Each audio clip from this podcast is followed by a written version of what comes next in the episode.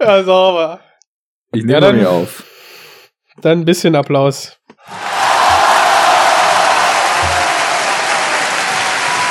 Übrigens, Fabi, du hättest eine Menge Geld sparen können. Und zwar kommt Wo jetzt? ähm, von Mandy am, lass mich nicht lügen, steht das Datum? Gib mir das Datum. Naja, Gib dann, mir, wenn der mir. Film rauskommt, kommt die Ultimate Edition raus.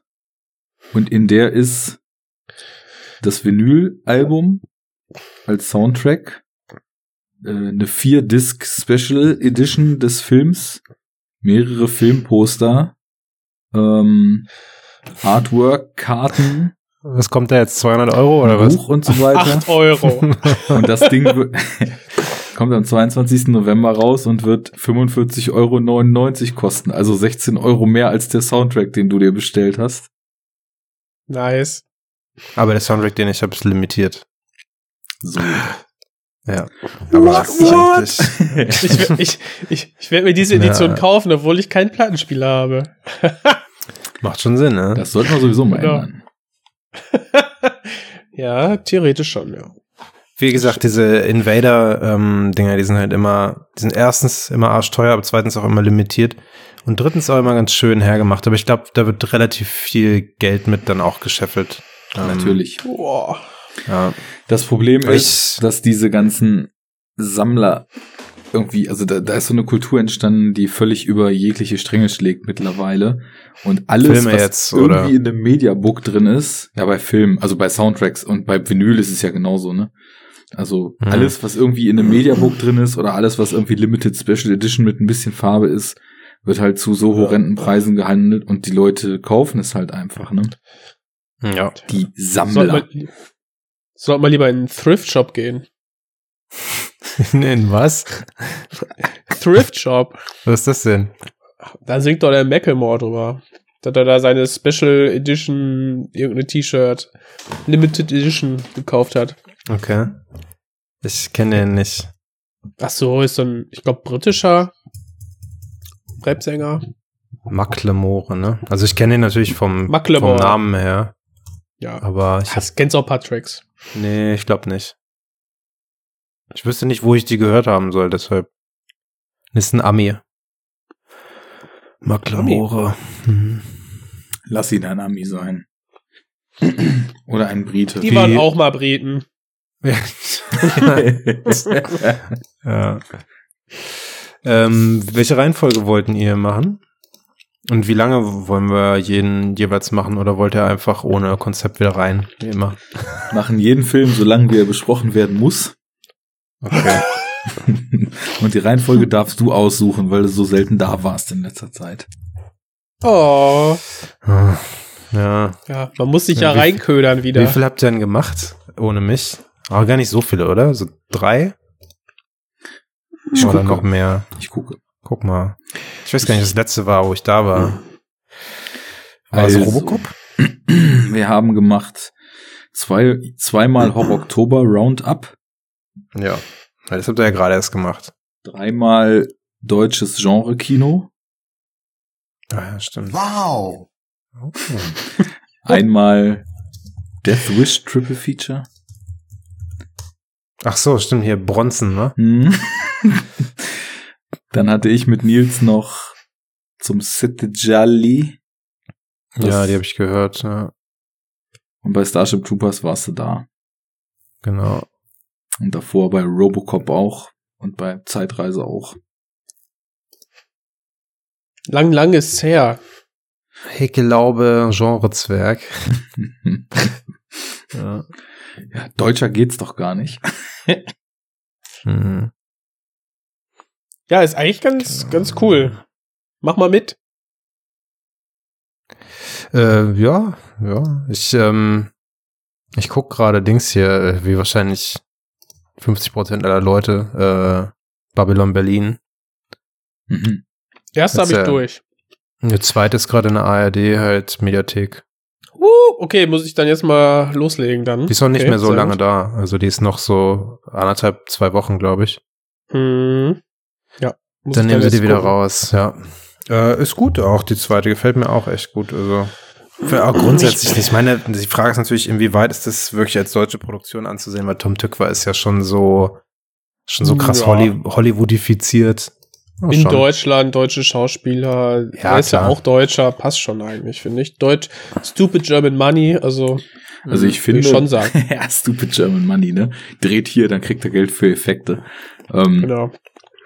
Ich finde so bei Tom Tykwer, klar, der war jetzt international fast nur noch unterwegs so, aber äh, der hat ja dann einfach auch hier angefangen, hat hier die Roots und wenn der dann halt nach Deutschland wieder zurückkommt, hier dreht, hier seinen Stoff umsetzt und hier mit deutschen Schauspielern eine deutsche Serie macht, so, dann kann man das Ja, auch. keine Frage. Das ist natürlich, äh, aber ich meine nur, dass halt gerade Tom Tückwer unter den deutschen Regisseuren dann doch, da merkt man halt schon so ein bisschen, wo er halt jetzt war längere Zeit, finde ich, weil, Die sind hübscher, die Sachen, die er macht.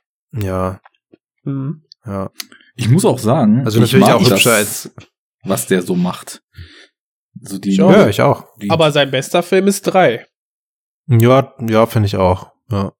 Wo, wobei Lola Rent ist halt, also Lola Rent Der ist so, auch, klar. Aber ähm, drei finde ich, der ist so rund, so schön. Mhm. Kannst dich mitverlieben. Ja, diese Schwimmbadaufnahmen sind super. Hier von dem, vom Badeschiff, glaube ich, ne? In Berlin. Ich muss aber sagen, dass bei Babylon Berlin ich habe ein bisschen mehr erwartet, beziehungsweise ich bin ja gerade noch im, im zweiten Run von The Wire und Hm. The Wire hat halt ein Problem, wenn du andere 4 zu Serien 3. guckst. Nö, 16 zu 9 habe ich, aber ähm, Nee. Die ersten Die- Wire die- gibt's nur 4 zu 3. Okay, aber erzähl. äh, die gesamte Serie ist eigentlich 4 zu 3, aber ist ja 16 zu 9 nochmal neu abgetastet worden. Okay. Ähm, die ist halt speziell erzählt. Und zwar hat einfach jedes kleinste Detail, wenn du genau aufpasst, wird es oft nochmal aufgegriffen und dann hast du echt immer wieder kleine Payoffs. Mhm. Und das hast du, das ist so angenehm in dieser Erzählweise. Und das hast du halt bei Babylon Berlin gar nicht. Du hast halt immer so diese ausgelassene Erzählung. Du hast zwischen den Episoden vergeht auch innerhalb der Diegese auch noch mal Zeit. Und du hast die ganze Zeit so dieses fragmentarische Erzählen, was zur Stimmung beiträgt, was aber total unrund wirkt, meiner Mhm. Meinung nach. Und ich habe dann echt Probleme, wenn dann Charaktere plötzlich äh, ähm, einerseits charakterisiert werden und dann andererseits handeln. Ähm, und das einfach, da wird gar nicht mehr drauf eingegangen. Das ist dann einfach nur so ein Gag oder ein Schockmoment und denkst du, aha, Du kennst jetzt nur die erste, ne? ja, genau. Ja, das wird noch ein bisschen noch nerviger, der Punkt Und- in der zweiten. Hm. Okay. Aber, ja. aber ja, Egal, ich weiß aber schon, ich was du find- meinst. Ja. Ich finde die toll ausgestattet und die Atmosphäre ist schon Mhm. richtig, richtig nice. Und diese ganzen Anspielungen, die geschichtlichen, sind schon echt, echt lustig. Ja. Der Herr Nüssen aus der Stahlgruppe, aus der Ja, Stahl. ja, genau. Ich finde halt, der, Ja. die Serie fängt diesen Vibe total stark ein, so aus der Zeit. Und gerade so die Partyszenen und so, ne, die haben halt schon so eine ziemliche Magic irgendwie, wenn sie dann da Ja. zu dieser seltsamen Ruski-Akzent-Mucke von Ja. dieser bekannten Künstlerin da abfeiern und plötzlich alle ihre Choreografie mittanzen und so. Das war schon ziemlich, Mhm. ziemlicher Magic Moment so in der Serie. Hat mir auch gut ich fand's gefallen. ein bisschen albern, ehrlich gesagt. Das ist so eine der Szenen, wo ich so dachte, so, oh, Ja, die war richtig cool. Generell so Mhm. dieses Ich Abgedance fand- in diesen ganzen Ich fand das aber so. nachher im Puff, Puff fand ich dann nachher unten gut. Also die Szene, wie, wie es dann quasi überleitet in diesen totalen Exzess, das fand ich eigentlich auch ganz geil. Ja, ich finde so grundsätzlich die Tanzszenen habe ich auch gar kein Problem mit, vor allem wenn er halt der Kommissar, wenn er halt hier in der Kneipe ums Ecke irgendwie Das- tanzt das und war dann gut, ne? Ja, äh, seine die Wand hochläuft und so, ja genau. Ja, Das ist, das ist halt geil, aber diese komische Choreografie, das war irgendwie so ein bisschen so wie, komm, wir machen mal kurz noch ein Musikvideo irgendwie und ja. zu einem Song, der irgendwie awkward auch ist. Witzigerweise habe ich gesehen. Meiner Meinung nach auf jeden Fall. Ich mag den Song nicht. Ich finde krass, dass der im, im Radio gespielt wird und so. Hm, Ähm, ich finde die Musik durchgehend geil in der Serie. Durchgehend. Aber die der Texte richtige dazu, Score halt, ne? Weil die, auch jetzt, ähm, auch jetzt von dieser Band da, wo sie singt. Die Musik ist toll, wirklich schön. Ich, mein Geschmack ist halt nur nicht, was sie dann da singt. Die hatten, ähm, da habe ich dann im, das erste Mal direkt irgendwie im, im äh, Abspann gesehen, ein ehemaliger Dozent von mir hat das geschrieben, weil der ist nämlich, macht dann auch total Sinn, als ich es dann gesehen habe. Der macht relativ viel On-Screen-Music ähm, und vor allem ist seine Spezialität 20er Jahre und äh, 20er Jahre deutsche Musik und sowas, ne? Ja. Äh, Nico Weidemann heißt er. Das war, habe ich dann auch ähm, mal nachgeguckt und ja, genau. Hat Aber die, äh, bitte? hat eigentlich die Score, also haben nicht die Musik, die im Film war, sondern die Score-Elemente auch Tückwa wieder selber mitgemacht. Ja, ich glaube schon. Das kann er Ja. nämlich auch ziemlich gut. Ja. Ja, und ich, genau das ist nämlich das, was ich sagen wollte. Ich, den, jetzt nichts gegen Nico. Ich finde den Song halt irgendwie ein bisschen, äh, weiß nicht. Aber der richtige Score, der ist halt geil. So, den finde ich auch echt Mhm. gelungen. Auch die, dieses Intro-Gerumpel mit diesem, Ja, dem Schlagzeug, das ist halt echt geil.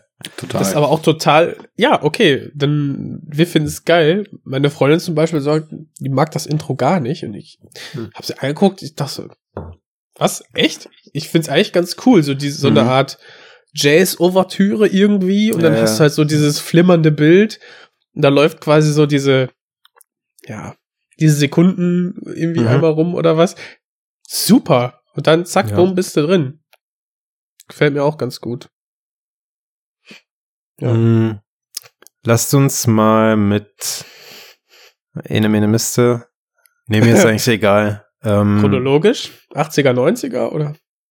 ja, Ja. ja, ist ganz gut. Ja. Ja, machen wir so. Aber macht mal Video aus. Ihr kommt so ein bisschen zerhäckselt hier an und falls wir doch die Spur brauchen, dann stinkt die. Okay. Ah, okay. Na gut, bye bye. Ähm, da. Ich weiß aber ehrlich gesagt nicht, ob das bei mir am Video liegt, weil mein Upstream ist eigentlich relativ stabil. Es könnte, es könnte, der Flaschenhals könnte bei Arne sein, weil das ja so ein Hotel-WLAN ist. Mm, okay. Also gestern und vorgestern hat es bei den Aufnahmen wunderbar funktioniert. Ist, bin nur ich hier am Ruppeln oder auch Jens? nee, nee, Jens überwiegend. Ist auch egal. Lass uns anfangen. Okay. Wir machen jetzt Oh, hier echt? Podcast. Hm. Podcast. Potsblitz. Schön Podcasten aufgebrüht. Sind wir schon drin? Wir sind schon drin. Was haben wir vor heute? Riechst du dat? Schriestadt. Wir reden über Filme. In denen das Fahrzeug kein Fahrzeug, sondern ein BMX ist. Ah, ja, auch. Und wir sind sehr gruselig, weil wir haben ja auch Oktober. Ähm,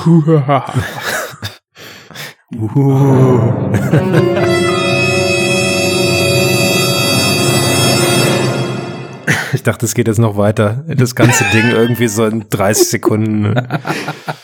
ich ich habe auch, ich hab auch geberfreie Hintergrundmusik. Nein. Dudel, Dudel, Dibel, Dudel, Double, Dubel, Dibel, Dü. Scheiße hier. Nicht mal Mettbrötchen. Mit Brötchen. Ja. Arne, mach doch, sag doch mal was. Moderier mal an. Ich habe schon so viel geredet die letzten Tage, aber ich, ich übernehme das gerne. Schönen guten Tag. da sind wir mal wieder. Äh, und sagen, Verbrechen lohnt sich nicht. Und deswegen nehmen wir lieber Podcasts auf. Im Mhm. schaurig schönen Horror-Oktober 2018. Die dritte Sendung, die wir thematisch zum Ganzen beisteuern. Und ähm, wir sind ein bisschen schlecht aufgestellt, weil man muss ja 13 Filme im Horror-Oktober gucken und besprechen. Mit 11 und Wird 12 eng. fehlt uns noch einer jetzt. wir haben bis jetzt 10. Ach so, stimmt ja. Hm. Was machen wir da? Ja, da, muss, da müssen wir noch einen. Müssen Wir wohl machen einen. noch äh, das Halloween-Reboot. Können wir jetzt mal lose hier. Nicht Reboot, das Sequel meine ich. Man könnte mal gucken, ob man das noch einrichten kann. Aber vorher, Muss ja ins Kino gehen. Ja. äh, vorher wollen Tut wir uns leid. äh, mal jetzt hier nicht Filmen widmen, die sich auf Filme in der Vergangenheit berufen, sondern Filmen widmen, die sogar diese Vergangenheit in ihrer filmischen Realität abbilden. Retro-Horror Ah, ist das äh, Thema. Und wir haben hochaktuellen Scheiß am Start. Summer of 84. Jetzt sind sie Punkt. weg. Bullshit! All of it! Ich glaube, wir waren So, nicht weg. das war ne? unser Review. Stark. Ja, ob Ja. dem so ist, äh, werden wir erörtern. Und äh, weil das Ganze ja schließlich noch nicht genug ist, gibt's dann auch noch Super Dark Times aus dem letzten Jahr mit hinten dran. Ne? Ja. Kleines Double Feature. Machen wir dann nacheinander die Filme und dann verwurschteln wir das Ganze so im Freestyle sozusagen mal wieder. Ne? Kennt man ja. Ja, und äh, ja, dann hauen wir sofort die Sirene raus, oder? So, spoilermäßig. Haben wir beim, ja. bei den Roundups haben wir halt nicht gemacht, ne? Haben wir dann immer nur den letzten Film dann nochmal ähm, bisschen tiefer gehender erörtert, die Mhm. letzten beiden Male. Und deswegen, Mein Telefon klingelt. Ich muss leider mal kurz weg.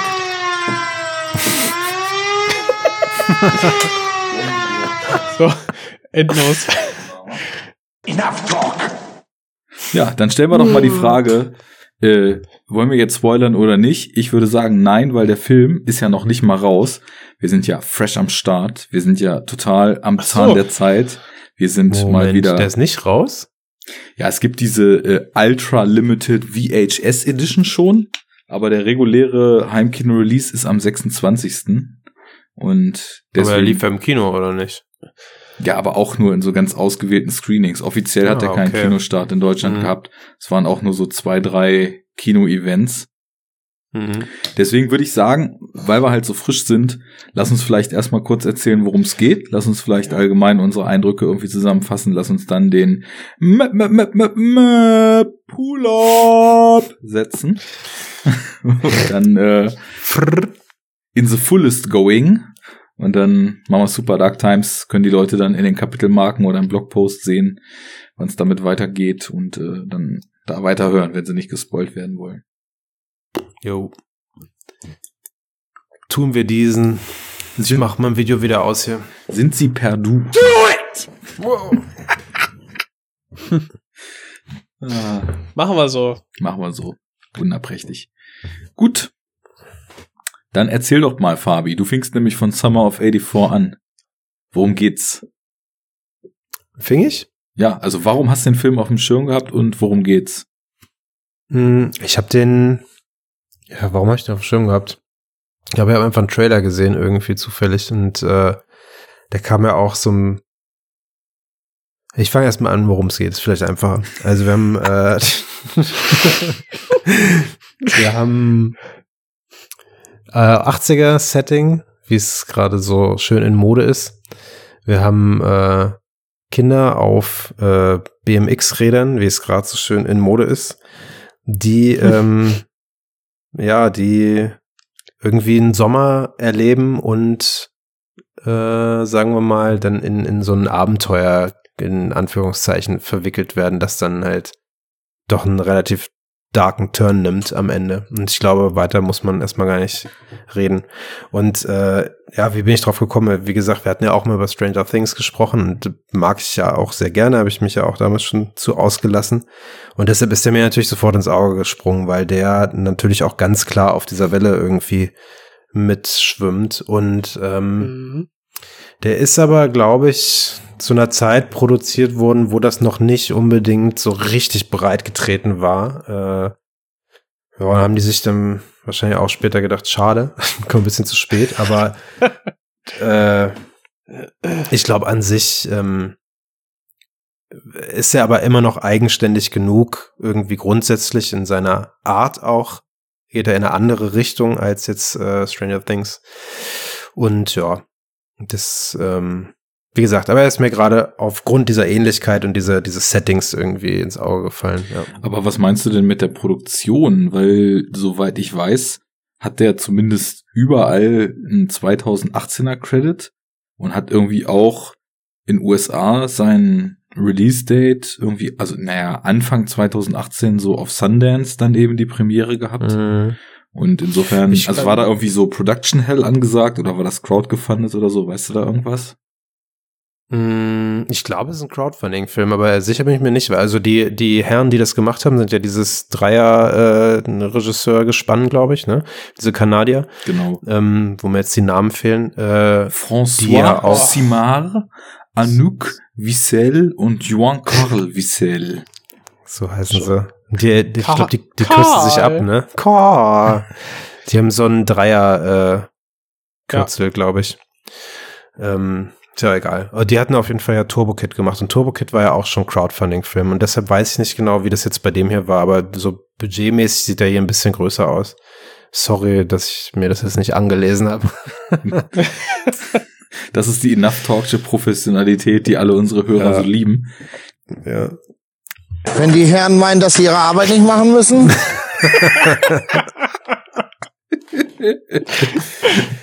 ja. Ja. Ah, schön, dass wir mit unserem Soundboard selbst am allermeisten Spaß haben.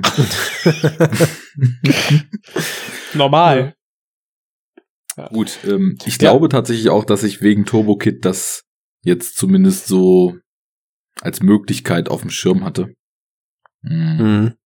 Mhm. Also, Ich, ich kenne von dem Gespann aber, muss ich sagen, gar nix. Aber Turbo Kid ist mir natürlich auch ein Begriff. Ich meine, das ging ja, ich glaube 2006 oder so, äh, 16 so richtig krass durchs Netz. Mhm. Ja, das Das muss so der, ist- das muss so der Zeitpunkt irgendwie gewesen sein. Und das Ding ist aber auch, die haben auch nichts weiter gemacht als das, soweit ich weiß. Also Mhm. von daher kannst du nicht mehr kennen. Aber das ist Ähm. ja, das ist ja so in der Öffentlichkeit hoch gelobt worden, ne, so von wegen 80er Schlachtfest, was sich nicht Mhm. zu ernst nimmt. So dieses so ein bisschen Grindhouse auch noch dabei. Ähm, dass die jetzt wahrscheinlich, ich kann mir vorstellen, dass die ähm, da dadurch auf sich aufmerksam gemacht haben und äh, dann auch so den ein oder anderen Dollar, ähm, ja, dann für Summer of 84 dann übrig hatten Mhm. so an Produktionskosten. Weil, ja, ich habe nämlich auch nichts gefunden zu dem Budget. Also, okay. Ja. Naja, ich hatte eben nochmal nachgeschaut im Hintergrund. Also das, die, die Filmaufnahmen wurden wohl überwiegend im Juli 17 durchgeführt und dann ähm, Post-Production und dann ist die Premiere dann eben auf Sundance gewesen.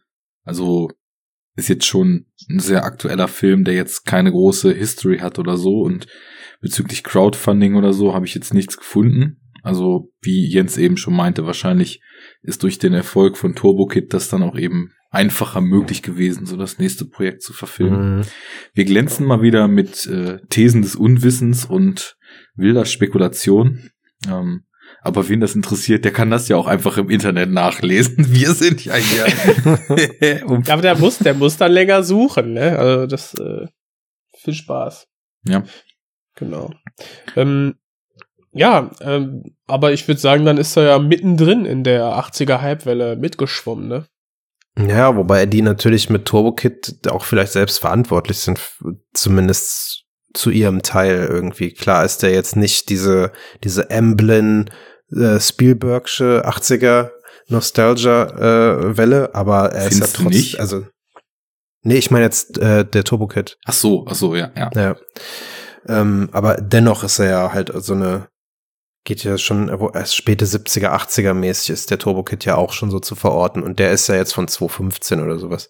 Ich meine aber, diese 80er N- Nostalgia, seit wann läuft denn das? Äh, also auch Stranger Things war jetzt nicht die erste Nee, äh, Nummer in dieser Richtung, von daher. das ist eine gute Frage, seit wann das eigentlich läuft. Das habe ich mich nämlich auch im Vorfeld ja, nicht gefragt, aber schon so ein bisschen spekuliert, was da eigentlich das erste war. Also, oder beziehungsweise seit wann das wieder so ganz extrem auf dem Plan steht. Gefühlt so maximal drei Jahre eigentlich. Und Stranger Things hat dann die Bombe so explodieren lassen. Ja. ja. Nee, aber der Film jetzt hier, der ist natürlich genau das, was, was ich gerade meinte. Also diese Emblem Spielbergsche Nummer. Was haben wir Ja. denn für Charakteristiken, die wir genau in diese Emblem Spielbergsche Nummer ziehen würden? also in, was, was macht den Also- zum 80er Nostalgiker? Ja, ich, also ich finde erstmal so meiner Meinung auch, dass das so, so ein wie so eine Art Hochglanz-Hommage ist, ne, in Bild und Ton an die 80er. Also du hast deine BMX-Fahrräder, die die Jungsbande dann fährt, ne, dann hast du unseren Protagonisten, der Zeitungsausträger ist, um sein Taschengeld aufzubessern. Du hast die das Setting einfach der Vorstadt, ne, mit den ganzen Häuschen da in so einer beruhigten, verkehrsberuhigten Straße. Äh, du hast die Boys, die dann da auch immer die ganze Zeit mit den Walkie-Talkies äh, miteinander verbunden sind und abends dann noch ein bisschen quatschen. Ähm, weiß nicht, die rennen auch alle naselang mit ihren Taschenlampen rum, sobald da irgendwie äh, Abendrot zu erkennen ist. Ähm, Manhunt. ja, so diese Manhunt, Manhunt, genau. äh, Natürlich ganz wichtig, halt- dass es dann auch einen Blutmond gibt, wenn eine Manhunt gespielt wird, ne, wo wir gerade bei. Referenzen und Nostalgie sind. Ja. Allerdings. Ja. Und den Synthi-Score, ne? Nicht zu äh, vergessen. Klar, der Score ist natürlich wichtig, aber der, der kommt ja später irgendwie. Diese Intention ist ja vorher auch schon da und äh, halt so eine Art von Film zu machen, meine ich. Klar, der Score setzt ja nochmal sein Häubchen oben drauf. Aber schon dieses Setting ist halt einfach so, so typisch irgendwie. Ich weiß nicht, das hat jetzt erstmal, all das, was du gerade gesagt hast, könnten auch Kinder heute noch äh, machen, weißt du? Also kannst es gibt immer noch eine Vorstadt mit einer verkehrsberuhigten Zone, wo die auch mit Fahrrädern rumfahren und die haben auch meinetwegen Walkie-Talkies zum Spielen oder Handys und Taschenlampen. Das gibt's, gibt's halt alles noch, ne? Aber man ist ja äh, irgendwie, weil diese ganzen Filme, an die man halt immer dann denkt, alle dieses Setting haben, verbindet man das halt einfach so miteinander. Also das ist irgendwie, ob es jetzt Ja. ewig zitierten Goonies sind oder E.T. und so, ne, halt Emblem-Filme. Das ist so dieses, so dieses Kinderabenteuer, äh, einfach, haben wir ja auch schon Ja. jetzt ein paar Mal drüber gesprochen. Ich finde aber gerade wichtig, dass diese Kinder in diesen Filmen eben keine Handys hatten, weil du gerade so sagst, naja, die könnten immer noch Walkie-Talkies haben oder dann haben sie halt Handys, aber ah, nein, man, klar, ver man hast natürlich verbindet das ja recht. mit dieser Zeit, ne? Und da ist ja eben auch gerade wichtig, also ein ganz maßgeblicher Teil dieser Filme ist ja, dass diese Abenteuer auch immer so von der Außenwelt ein bisschen abgeschnitten stattfinden. Also die sind ja dann Mhm. in welchen, in, in den Tiefen der Wälder und haben da so ihre Orte, an denen sie sich rumtreiben, sind in den menschenleeren Städten, diesen Vorstädten, die total ausgestorben wirken. Und es ist eben, ja, die Abgeschnittenheit von der normalen Welt und wenn es dann hart auf hart kommt, eben auch auf sich allein gestellt zu sein und nicht irgendwie Notrufe absetzen zu können oder sowas, sondern eben diesen Spirit drin zu haben, dass dieses Kinderabenteuer die Kinder erleben und dass es auch komplett von den Kindern gelöst werden muss. Mhm. Du hast, du hast diese beschützte, abgeteilte Atmosphäre dieser, dieser Großstadt. Ich würde nicht sagen, ähm, menschenleer oder, oder tot. Nee, nee, das ist schon, es ist halt eine eigene, mh, eine eigene um, Umgebung, andere, ein eigenes Umfeld, ne? Du hast halt deine Nachbarn und so. Und das Schöne ist, in dem Film gibt's ja auch dann nachher so eine ähm, Szene an einem See. Da siehst du auch, dass dann so, wenn die ganze Vorstadt da quasi einmal aktiviert ist, dann kommt da schon ein gutes Straßenfest oder, oder äh, Volksfest zusammen. Ja. So, es ist nur, es ist nur nicht, nicht dieses städtische. Aus, ne? dem hast immer, Wahrnehmungs, aus dem Wahrnehmungshorizont der Kinder ist es aber so, dass sie total oft allein sind, weil diese Filme ja auch oft in diesen dreimonatigen Sommerferien genau, spielen. du hast, du hast die Sommerferien. Dann, dann oft in so Kleinstädten oder Suburbs, wo du dann eben tagsüber zu diesen Zeiten des Jahres, die Erwachsenen sind halt bei der Arbeit, so, so ein paar Mütter sind halt irgendwie noch zu Hause, von denen kriegt man nichts mit. Voll viele Kinder sind irgendwo ausgeflogen im Urlaub und dann ist da halt einfach nichts los. Und es ist ja auch so der Aspekt des Zeit Zeittotschlagens spielt ja auch immer eine Rolle, weil diese unbegrenzten Möglichkeiten sind ja in dieser Art von Filmen auch oft mit Langeweile gefüllt. Also die wissen ja auch häufig gar nicht so richtig, was sie eigentlich mit sich anfangen sollen. Und daraus entsteht dann so ja. die Suche nach irgendwas Coolem und irgendwas Abenteuerlichem. Jed jeder weiß, aus Langeweile erfolgt Kreativität oder grober Unfug. Oder kreativer Unfug. Das ist überhaupt die beste Sache des Ganzen. Ja, alles klar. Also 80s Setting, Nostalgie, BMX-Räder, Ferien, nichts zu tun. Und- Location.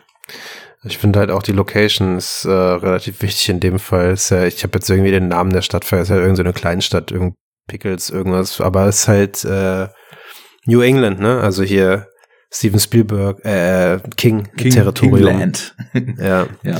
Ähm, also Nordostküste der USA. Und auch das haben ja diese ganzen Filme irgendwie gemein. Entweder sie sind dort oder Nordwestküste, so ne Oregon.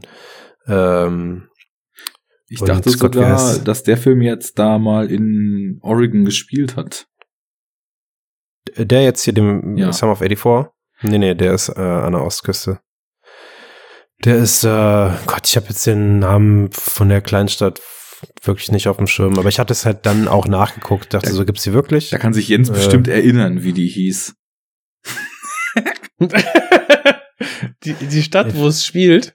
Ja, Äh, ist ja egal. Es ist wurscht, weil tendenziell, also so von der Vegetation und so weiter ist ja Oregon oder New England relativ gleich. Das liegt ungefähr so Hm, in den, in den äh, gleichen äh, Breitengraden und hm. dementsprechend hast du da schon so diese bisschen äh, unspektakuläre Wobei- Landschaft, die aber dann eben auch sehr Bitte spektakulär was? sein kann. Unspektakulär? Die sind halt mega spektakulär, oder? Also ich glaube, spektakulärer kannst du in den USA nicht werden.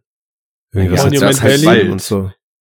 Ja, aber auch die ganzen Küsten halt, ne? Das ist ja, ähm, wenn man jetzt irgendwie, wenn man zum Beispiel Goonies nimmt, ähm, Goonies spielt im Nordwesten, ähm, gibt's irgendwie, weiß ich nicht, Cannon Bay oder sowas ähnliches. Ähm, und wenn du dir da die Küstenregion äh, anguckst, das ist super schön und halt genauso wie man es so in Goonies so sieht, ne, mit diesen dicken Felsen, die noch so ein paar Kilometer weit im Meer drin sind und so weiter.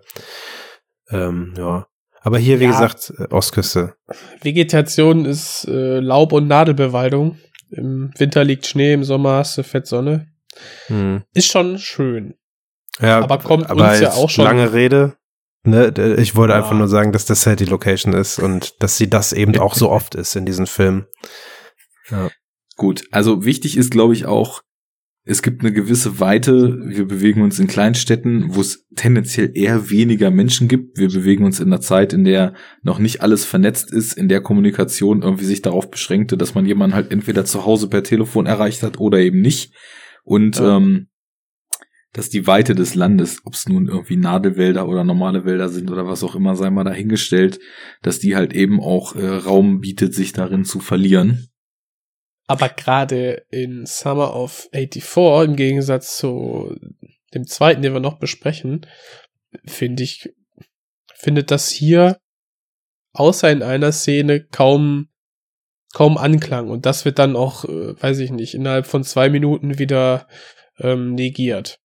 Auf Dass jeden Fall. Dieses, so, und das ist, ich weiß nicht, also ich meine, das findet eigentlich zu 99 Prozent da in der, in der Vorstadt statt und ja, wie du sagtest, ne, in einer Zeit von 8 bis 17 Uhr sind die Kids dann auf sich alleine gestellt, ne, und machen halt groben Unfug.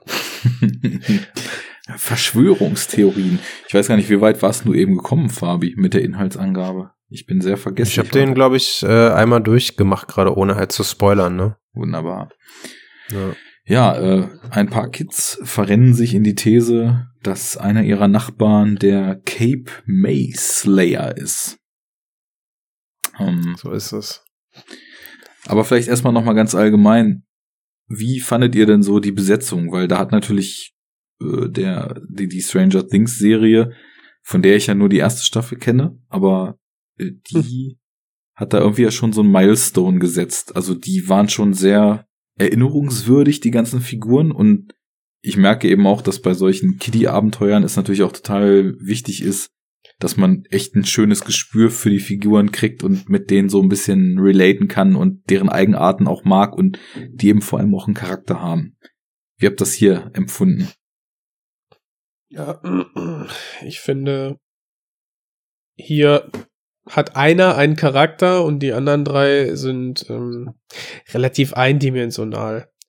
Ähm, die sind, ich finde, die Charaktere sind äh, ja ein bisschen, halt ein bisschen überzeichnet, so ein bisschen, alles ist nicht so 100% ernsthaft, was eigentlich perfekt in diese 80er-Hommage reinspielt. Ähm, und halt nur unser ähm, Protagonist, unser Hauptprotagonist, ne, der ähm, Davy, TV, ja. gespielt von Graham.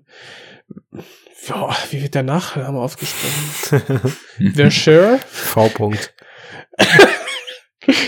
Mr. V, ähm, die, ja, der, der nimmt das halt so ein bisschen in die Hand, beziehungsweise entwickelt immer so diese kruden Theorien des äh, mordenden Nachbarn. Und ähm, ja, von dem kriegst du halt ein bisschen mehr mit als, äh, ja, der hat Pro die Eltern haben Stress zu Hause oder äh, ja, die Brillenschlange ist halt die Brillenschlange, das war's Ja. eigentlich an Charakter, ne? Also es ist, es ist, sag ich mal, zweckdienlich, ne? Die Hauptfigur wird, wird tiefergehend beleuchtet und der Gegenspieler auch und das war's eigentlich. Mhm. Meine Meinung. Meine Ja. Meinung. Wird mir aber noch sagen dürfen. Und ihr? Ja, ich sehe das eigentlich ziemlich genauso, ja. Aber ähm, ist jetzt so die Frage, ob das schon auch nicht Teil der Hommage ist quasi oder des äh, der Art, einfach solche Filme zu zitieren, weil auch da war es nicht wirklich anders. Also in dem, worauf sie sich da eben berufen. Ja, ja, das meinte ich ja auch, aber wenn ich jetzt dann so diese typische Konstellation mit ähm, ja, diesen ähm, Stand by Me zum Beispiel vergleiche, wo du halt auch dann Ja, einen gut, Dicken hast, einen ja. Draufgänger und irgendwas. Du hast die, die, wenn die, wenn die vier Leute, die Jungs da zusammen sind, dann hast du halt, das ist die ganze Zeit Charakterisierung. Du lernst auch immer mal wieder was Neues kennen. Genau. Mhm. Und das hast du hier halt gar nicht. Und ich muss auch Ja. sagen, ich habe es auch so empfunden und das hat mir doch schon sehr gefehlt, weil im Vergleich ist mir tatsächlich so die Eröffnung von Stranger Things so mehrfach im Film durchs innere Auge geschossen. Da machen sie ja Mhm. diese Dungeons and Dragons Partie am Anfang der ersten Folge Mhm. von Stranger Things. Und dann habe ich so reflektiert und so ein bisschen gegrübelt, wie viel über die Figuren lerne ich eigentlich schon in dieser Dungeons and Dragons Szene und wie nah komme ich denen und wie sehr werden schon so diese Schauspieler, die ich dort sehe, richtig zu irgendwelchen Charakteren, deren Eigenarten und Charakterzüge und so ich zumindest schon mal so abschätzen kann. Und da liegen dann schon Meilen zwischen. Also ihr habt schon eben gesagt, hier gibt's halt so die Hauptfigur, der ist schon so der Strippenzieher in der Gruppe und ähm, denkt sich die Theorien aus und da versteht man auch, wie er tickt und man versteht auch, wie er entscheidet. Aber dann gibt's halt den Geek mit der Nerdbrille, dann gibt's halt den Dicken und dann gibt's eben den mit den Problemen zu Hause und dabei bleibt's halt auch. Und wahrscheinlich ist der Punkt, dass ich dieser extremen Nostalgiewelle äh, gar nicht mal so uneingeschränkt positiv gegenüberstehe, weil ich eben finde, dass diese, diese Regler, die dort geschoben werden und die Hebel, die umgelegt werden, die sind halt oft recht einfach. Und ich habe überhaupt gar kein Problem, wenn man so Hommagen an die Zeit macht. Ich meine, ich mag den Scheiß von damals ja auch. Und wenn es gut gemacht ist, triggert das halt auch irgendwie so coole Erinnerungen an die Zeit damals. Aber ich finde halt, dass Filme dann, also nicht nur auf Figurenebene, sondern generell schon mehr bringen müssen, als einfach nur diesen Fingerzeig zu machen.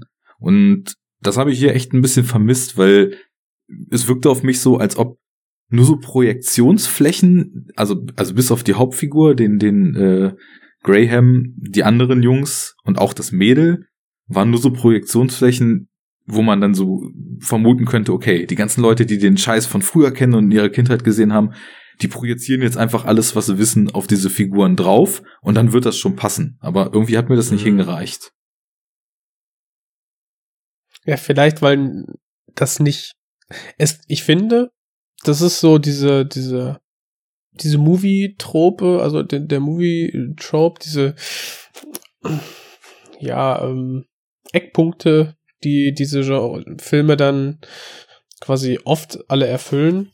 Und ähm, mit ein paar wird dann ja auch wieder ge gebrochen, finde ich. Nicht groß, ne? Aber ähm, wenn die jetzt, wenn jetzt zum Beispiel, ich greife jetzt mal zum Beispiel diesen, äh, den Trope raus, die Erwachsenen, die werden oft nicht eingeschaltet, beziehungsweise glauben den Kindern ja sowieso gar nichts, wenn die denen irgendwas sagen. Standard. ne? Und Mhm. das fand ich zum Beispiel bei jetzt Summer of 84 ganz nett, dass die damit gebrochen haben. Und zwar auf eine sehr intelligente Art und Weise. Und ich finde, man hätte dann auch mehr auf die Schiene gehen können und dann vielleicht auch mit den eingespielten Charakteren das dann auch machen können, dass der ja, weiß ich nicht, die Brillenschlange dann vielleicht irgendwann, was, weiß ich, man soll keine Filme kritisieren, indem man äh, sagt, was der Film alles hätte besser machen können, aber weiß ich, indem man mit den Charakteren ein bisschen was anderes macht. Hm, das ist, äh, fand ich auch ein bisschen, bisschen schade. Bei dem, bei der Nachbars, äh, bei diesem Girl Next Door äh, im Prinzip, da fand ich halt schon ganz cool, ne, dass äh, er beobachtet sie dann da irgendwie ähm, wie so ein lüsterner Teenager eben. Sie kriegt's mit, geht auf ihn zu, aber sie scheint sich dann doch ganz gut äh, zu verstehen. Und ähm, das fand ich dann auch irgendwie ganz nett einfach. Ist ja auch mal ganz nice, dass das äh, Sweet Girl Next Door nicht, wie es der Standard Trope dann eben schon erwartet, automatisch Ja. in den in den Football King der High School verliebt ist, sondern äh, tatsächlich Ja. dann Ja. In, in den, in den äh, Kleinwaren, Metallladen, äh, äh, Helfer da. Der Bruder von dem, von dem einen. Ja. Ne? Wäre so Standard gewesen, war halt nicht. ja Du, Fabi? Ja, ich weiß nicht. Also jetzt mit so Tropes zu brechen, äh, ist vielleicht mal eine Auflockerung so, aber ob es das jetzt dann direkt besser macht, weiß ich auch nicht. Ähm, aber klar, jetzt gerade, ich finde, das hat auch ein bisschen für die mm, Backstory ein bisschen was gebracht. Also jetzt gerade was, was halt den Davy und die, Gott, wie heißt sie? Nikki, glaube ich, ne? Äh, angeht. Heißt sie so? Ja, Niki, ja. Ja, okay, ja. Das ist schon okay, also von daher recht zweckdienlich. Aber jetzt so zum Film insgesamt, ja, ich denke, dass der das, was er da machen will, schon ganz okay macht und auch, äh, also ich weiß nicht, klar, irgendwann bin ich auch ein bisschen angeödet davon und wie Arne schon gesagt hat, man, man springt ja auch drauf an irgendwie. Ähm, aber da habe ich schon weitaus Schlechteres gesehen, äh, was probiert mich auf diese Nostalgie-Nummer zu kriegen. Äh, und einfach alles darauf setzt und halt nichts eigenes hat. Und ich finde, der Film ja, da ist es schon dann doch ein bisschen mehr als nur diese pure Nostalgie, weil irgendwie, der ist halt gut erzählt, finde ich, jetzt mal ab vom, vom ganzen äh, Drumherum und 80er hier und 80er da. Ich finde halt einfach die, so der Spannungsbogen gefällt mir ganz gut. Und auch die Story an sich ist eigentlich ganz, ganz nett. Ist mal ein bisschen was anderes irgendwie. Ja, sie ist ja relativ simpel. Ähm, ich weiß Mhm. gar nicht mehr, wie das war, ob die bei einem ihrer Manhunt-Spiele da einen Jungen bei dem Nachbarn in der Wohnung oder beziehungsweise im Haus sehen. Der Nachbar ist ja von äh, Rich Sommer gespielt, äh, den man ja aus Mad Men kennen sollte. Ja, ja. Und ähm, ist eigentlich eine ganz schöne Besetzung, weil ich finde, das ist so ein Darsteller, der ja wie so der absolut äh, weißwestige Everyday Guy wirkt. Also der wirkt immer Ja. so, als kann er keine Fliege was zu Leide tun. Fand ich auch in Mad Men Mhm. schon und wo immer ich ihn auch sonst gesehen habe. Insofern ist das schon ganz gut gecastet eigentlich. Und ja. Ich hatte auch vergessen, dass der da mitspielt. Also zwischen Trailer äh, und Filmsichtung ist so ein bisschen Zeit bei mir vergangen. Und ich hatte das, also er kommt natürlich auch im Trailer vor. Und Ja. als er dann im Film auftauchte, war auch direkt so, ach, ach er, ja schön, ne? Schon lange nicht mehr gesehen. Der nette Kerl. Ähm, ja, ich mag den auch echt gerne. Ist ja auch ein schöner, schöner Kniff, weil ja immer, wenn irgendwo Serienkiller gefasst werden, die Nachbarn sagen, der hätte doch keiner Fliege was zu Leide getan. Und Mhm. so wirkt er eben. Das ist schon ganz schön. War das denn so, dass sie beim Manhunt-Spielen da diesen Jungen drin sehen oder wie kam das? Weil Ja.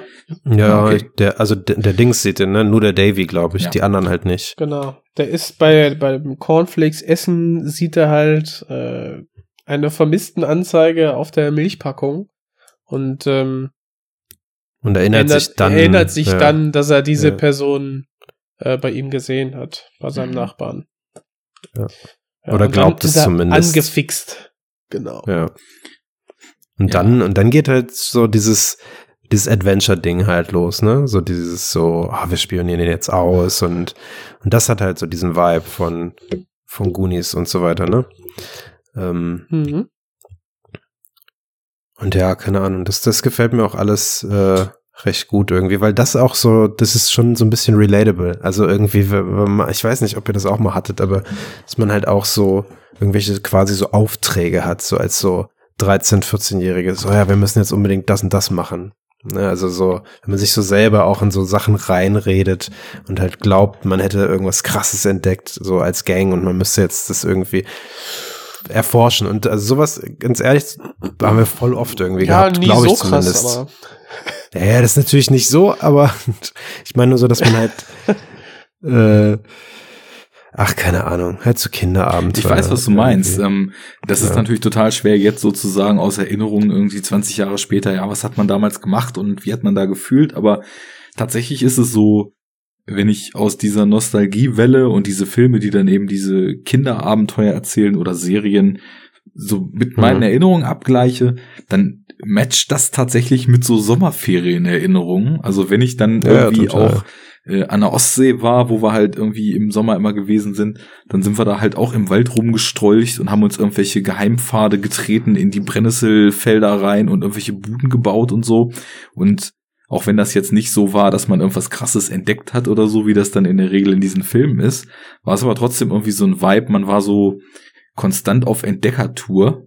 Und ich glaube, wenn Mhm. dann irgendwie wa- was wirklich krasses und außergewöhnliches passiert wäre, dann wäre man wahrscheinlich genauso, wie halt es mit den Kids in diesen Filmen ist, in so einer Mischung aus total Schiss haben, was da passiert, aber auch total neugierig sein und irgendwie das immer weiter zu pushen, wahrscheinlich da schon irgendwie reingestrauchelt so. Also, ja, aber mit 16?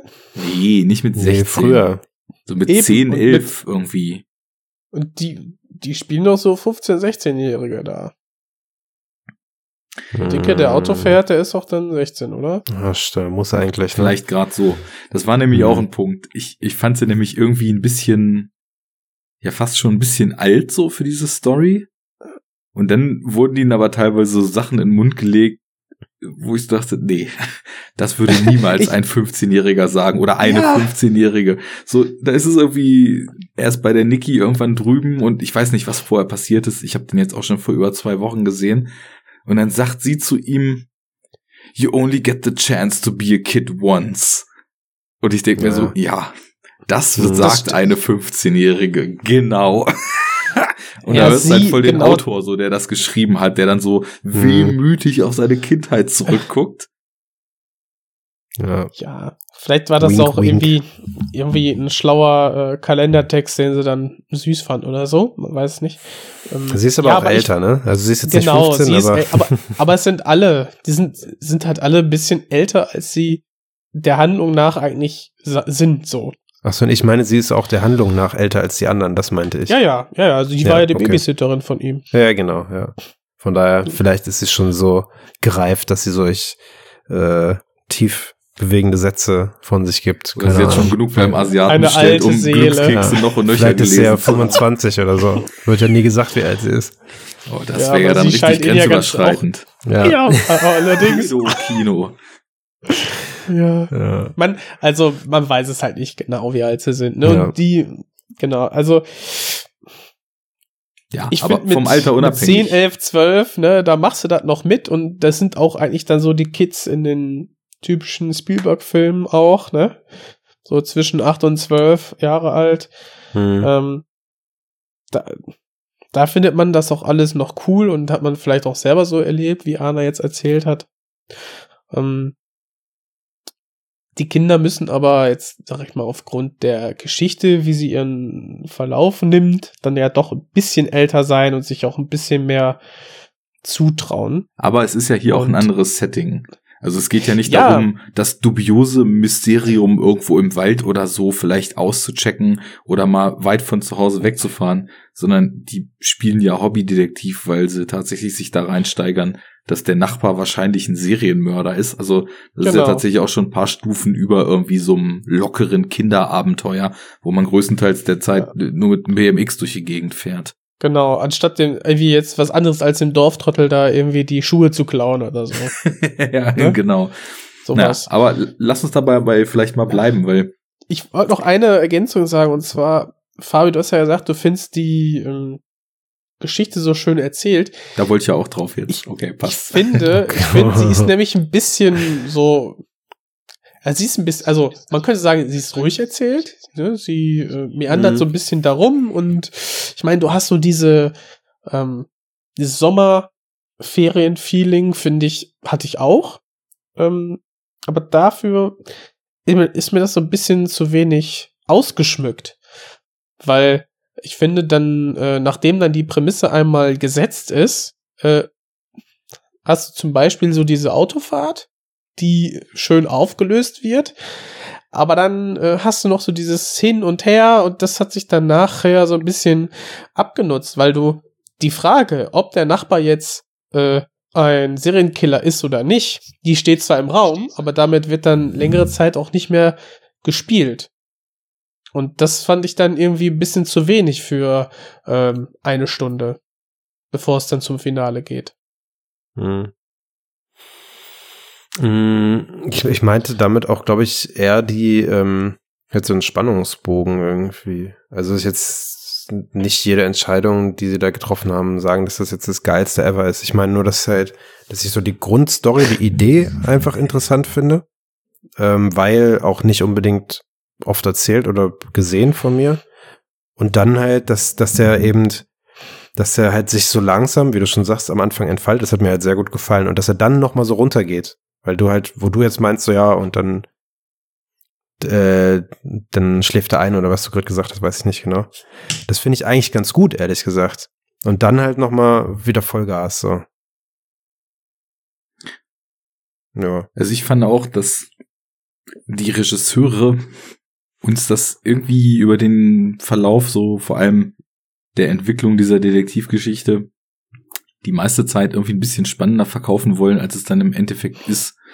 Äh, klar, du hast erstmal diesen Moment, wo vermeintlich dieser Junge da in der Wohnung ist und das ist natürlich erstmal so der Kicker, der uns in diese Vermutung und in dieses Reinsteigern mit dem Serienkiller dort erstmal so reinziehen soll. Aber wie Jens eben schon meinte, da wird halt relativ wenig mitgespielt. Also die verfolgen den dann zwar und dann macht er so ein paar Sachen, die so ein bisschen seltsam wirken, aber auch nicht so richtig und das, das könnte halt auch alles irgendwie was anderes sein und irgendwie beschließen sie dann mal bei ihm da im Garten zu graben irgendwann und, und machen dann tatsächlich irgendwie Moves, um ihm so ein bisschen nachzuspionieren und äh, wenn er nicht zu Hause ist, da irgendwas rauszufinden. Aber dadurch, dass er halt eben so der total liebe Everyday Guy erstmal war, ähm, ich hätte da so ein bisschen stärker so ein unterschwelliges Gefühl einer tatsächlichen Bedrohung irgendwie gern drin gehabt.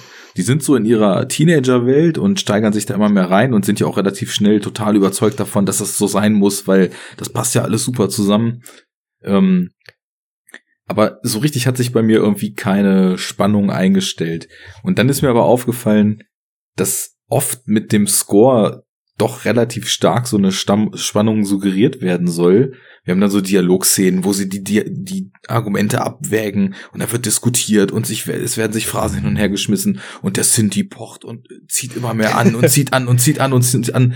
Aber dann kommt halt irgendwie so kein Wum, sondern dann reden sie einfach die ganze Zeit und davon ist die Szene vorbei.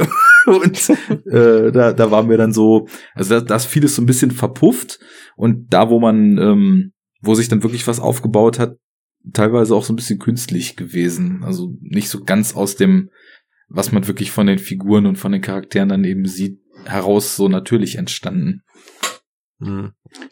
Wie habt ihr die Szene eingeordnet, wo ähm, und der liebe Nachbar auf seinem Vorgarten, im Vorgarten sitzt, ne, sein, sein Bierchen trinkt und dann den Kids da beim Ballspielen zuguckt? Das war ja relativ mittig, ne? Das war ja quasi inmitten dieser Verdächtigungsphase, ähm, wo er sagt, ja, er ist der Mörder, die bei, die, die anderen drei Jungs sagen, okay, lass da, lass da mal nachforschen und die, die Eltern wissen noch nichts davon. Oder? Das war doch so zeitlich Ja, eingesetzt. genau. Mhm. Ich, ich finde das als, wenn ich das so rausnehme, dann finde ich, inszeniert das, inszenieren die drei das so, dass wir da ganz klar denken sollen, okay, ähm, der hat irgendwie Dreck am Stecken, der ist auf jeden Fall pädophil veranlagt, weil Dann steht er auf, grinst, sagt, oh, komm hier, es gibt jetzt hier lecker Eis für alle. Yay, alle freuen sich. Und dann setzt er sich hin und setzt so einen richtig schönen, finsteren Blick auf. Und dann ist die Szene vorbei. Untermauert das Ganze dann noch durch so einen fetten Sound, ne, so, so ein bedrohliches Dröhnen irgendwie. Und das ist ja total manipulativ inszeniert. Und dann stehst du halt als Rezipient vor der Frage, wie ordnest du dich jetzt da ein? Ne? Sagst du, okay, ähm, Benefit of the Doubt, äh, der ist, er ist vielleicht einfach nur ein lieber Kerl und gibt den in der lieben Nachbarschaft äh, einfach nur eine Runde Eis aus. Er ist ja auch quasi Polizeibeamter, das haben wir noch gar nicht gesagt. Mhm. Oder ist halt doch ein Pederast. Und ähm, das ist so, damit spielt der Film, aber haut die ganze Zeit das eigentlich immer nur ähm, ja in eine Richtung und kontrastiert das dann nur durch die Aussagen äh, von ihm selber. Der sagt so, nö, ich bin doch hier Polizist und äh, ich will ja nur das Beste für meine Gemeinschaft hier. Ach wie, der, Aber der, der hier war, das war mein Neffe. Komm, wir rufen den einfach mal an.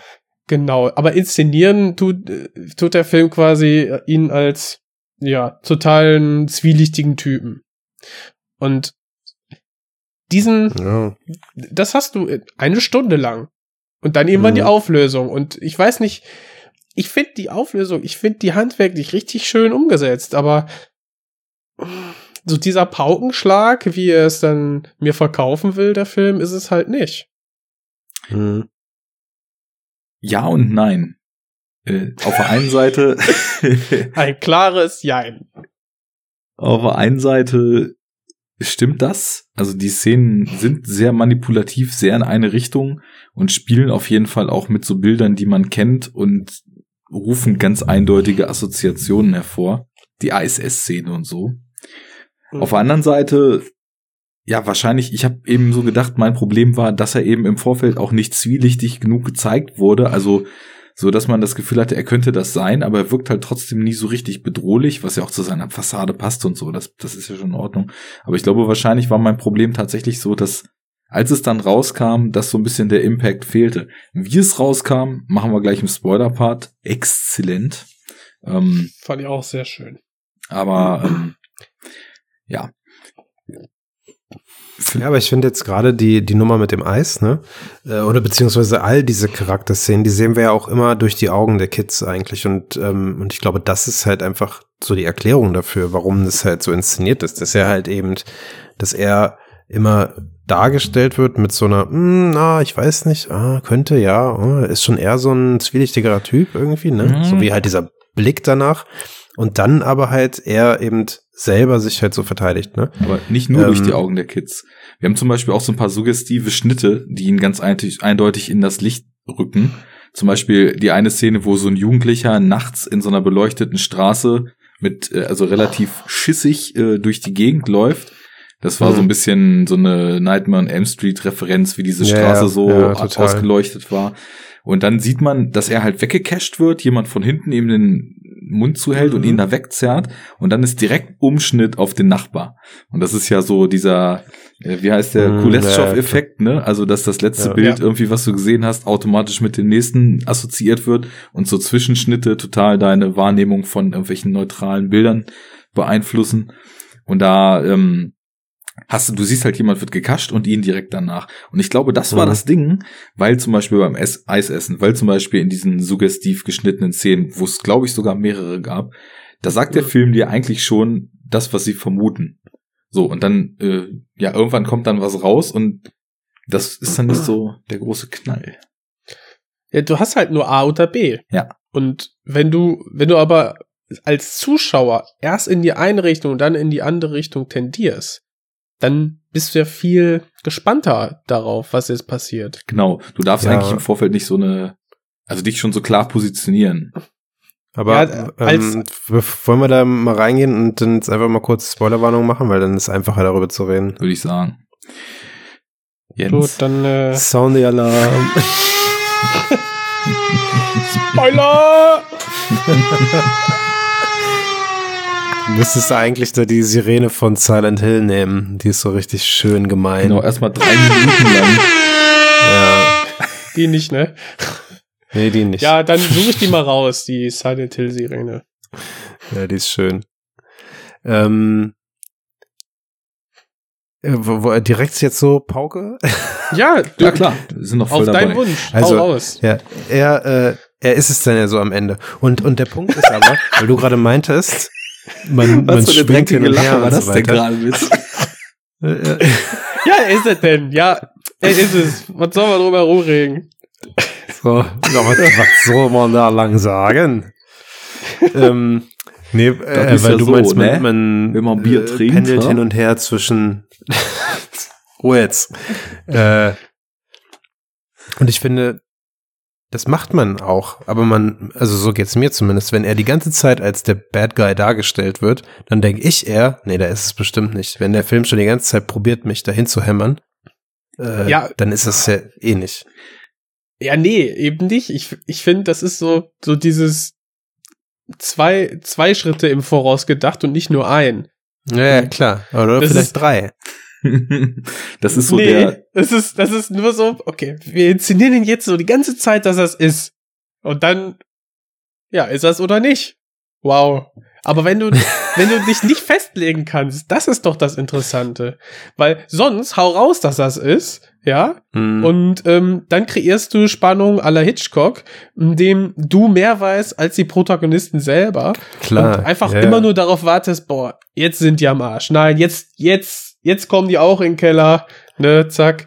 Nee. Aber ja, aber ich denke dann halt so, ich weiß nicht, ob das die Absicht war, aber ich selber denke dann so, naja, guck mal, die probieren so sehr jetzt zu sagen, dass er es ist, so auf Tatort-Level, Tatort-Niveau, dass ich dann halt, äh, dass ich dann halt natürlich davon ausgehe, dass er es nicht ist. So. Ja, so, so der Trotzeffekt dann. halt die Frage, hast du den falschen Hasen oder frei nach äh, Walter den doppelten falschen Hasen, ne? Ja, genau. ja, Ja, also Amateure. es stimmt schon. Aber- ähm, du, du hast bei dieser 50-50 Chance, ich, klar, wenn das die ganze Zeit so eindeutig gezeigt wird, dann denkt man schon so, naja, wahrscheinlich liegen die falsch.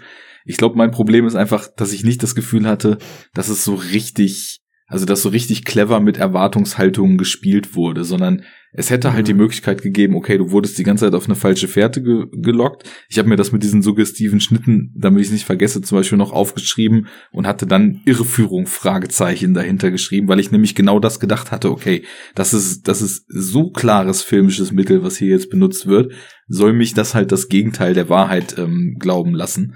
Aber Hm. ohne jetzt zu weit auszuholen, ich, ich finde dann eben so, so krasse Thriller-Stories, wo dann irgendwie, also teilweise auch in hyperkonstruierter Art und Weise tausend Sachen ineinander greifen und dir dann zeigen, okay, es schien die ganze Zeit so, aber jetzt ist es eigentlich super logisch, dass es nicht so war. Sowas fehlte hier dann doch. Also es war dann halt irgendwie relativ straight raus und ähm, wir haben es ja Mhm. eben schon so ein paar Mal angedeutet, hat sich dann in dieser Kellerszene halt auch geil entladen, weil also alles, was mir im Vorfeld an Spannung fehlte, wurde dann quasi in der Szene relativ verdichtet Mhm. schon irgendwie so Ja. befriedigt. auf ne? dem, auch auf dem Weg dahin schon, dass als er dann, ich finde, ich finde zwei Szenen im Vorgeplänkel zum Keller finde ich wichtig und die finde ich auch gut.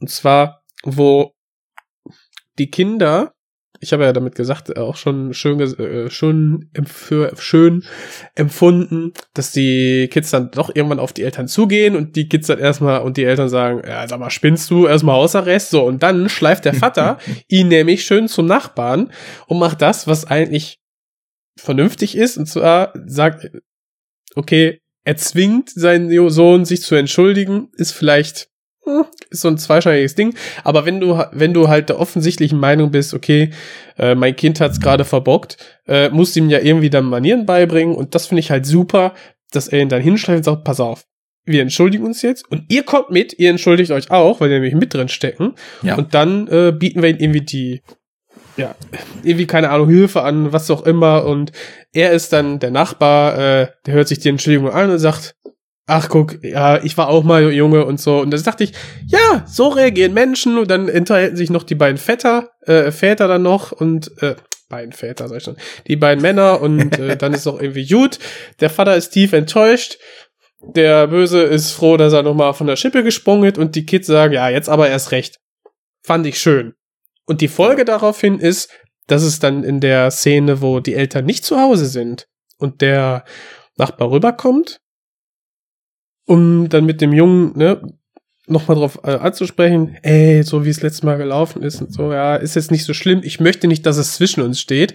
Und das fand ich halt klasse, weil dieses, ich möchte nicht, dass etwas zwischen uns steht, so dieses Abbauen von Distanz zwischen Mhm. einem Erwachsenen und einem Kind, das ist sehr suspekt, um es mal neutral zu formulieren. Und das fand ich halt klasse gemacht. Und die Szene wird aufgegriffen, indem der Junge reinkommt und dann sein Familienbild plötzlich bei ihm in der Bude hängen sieht.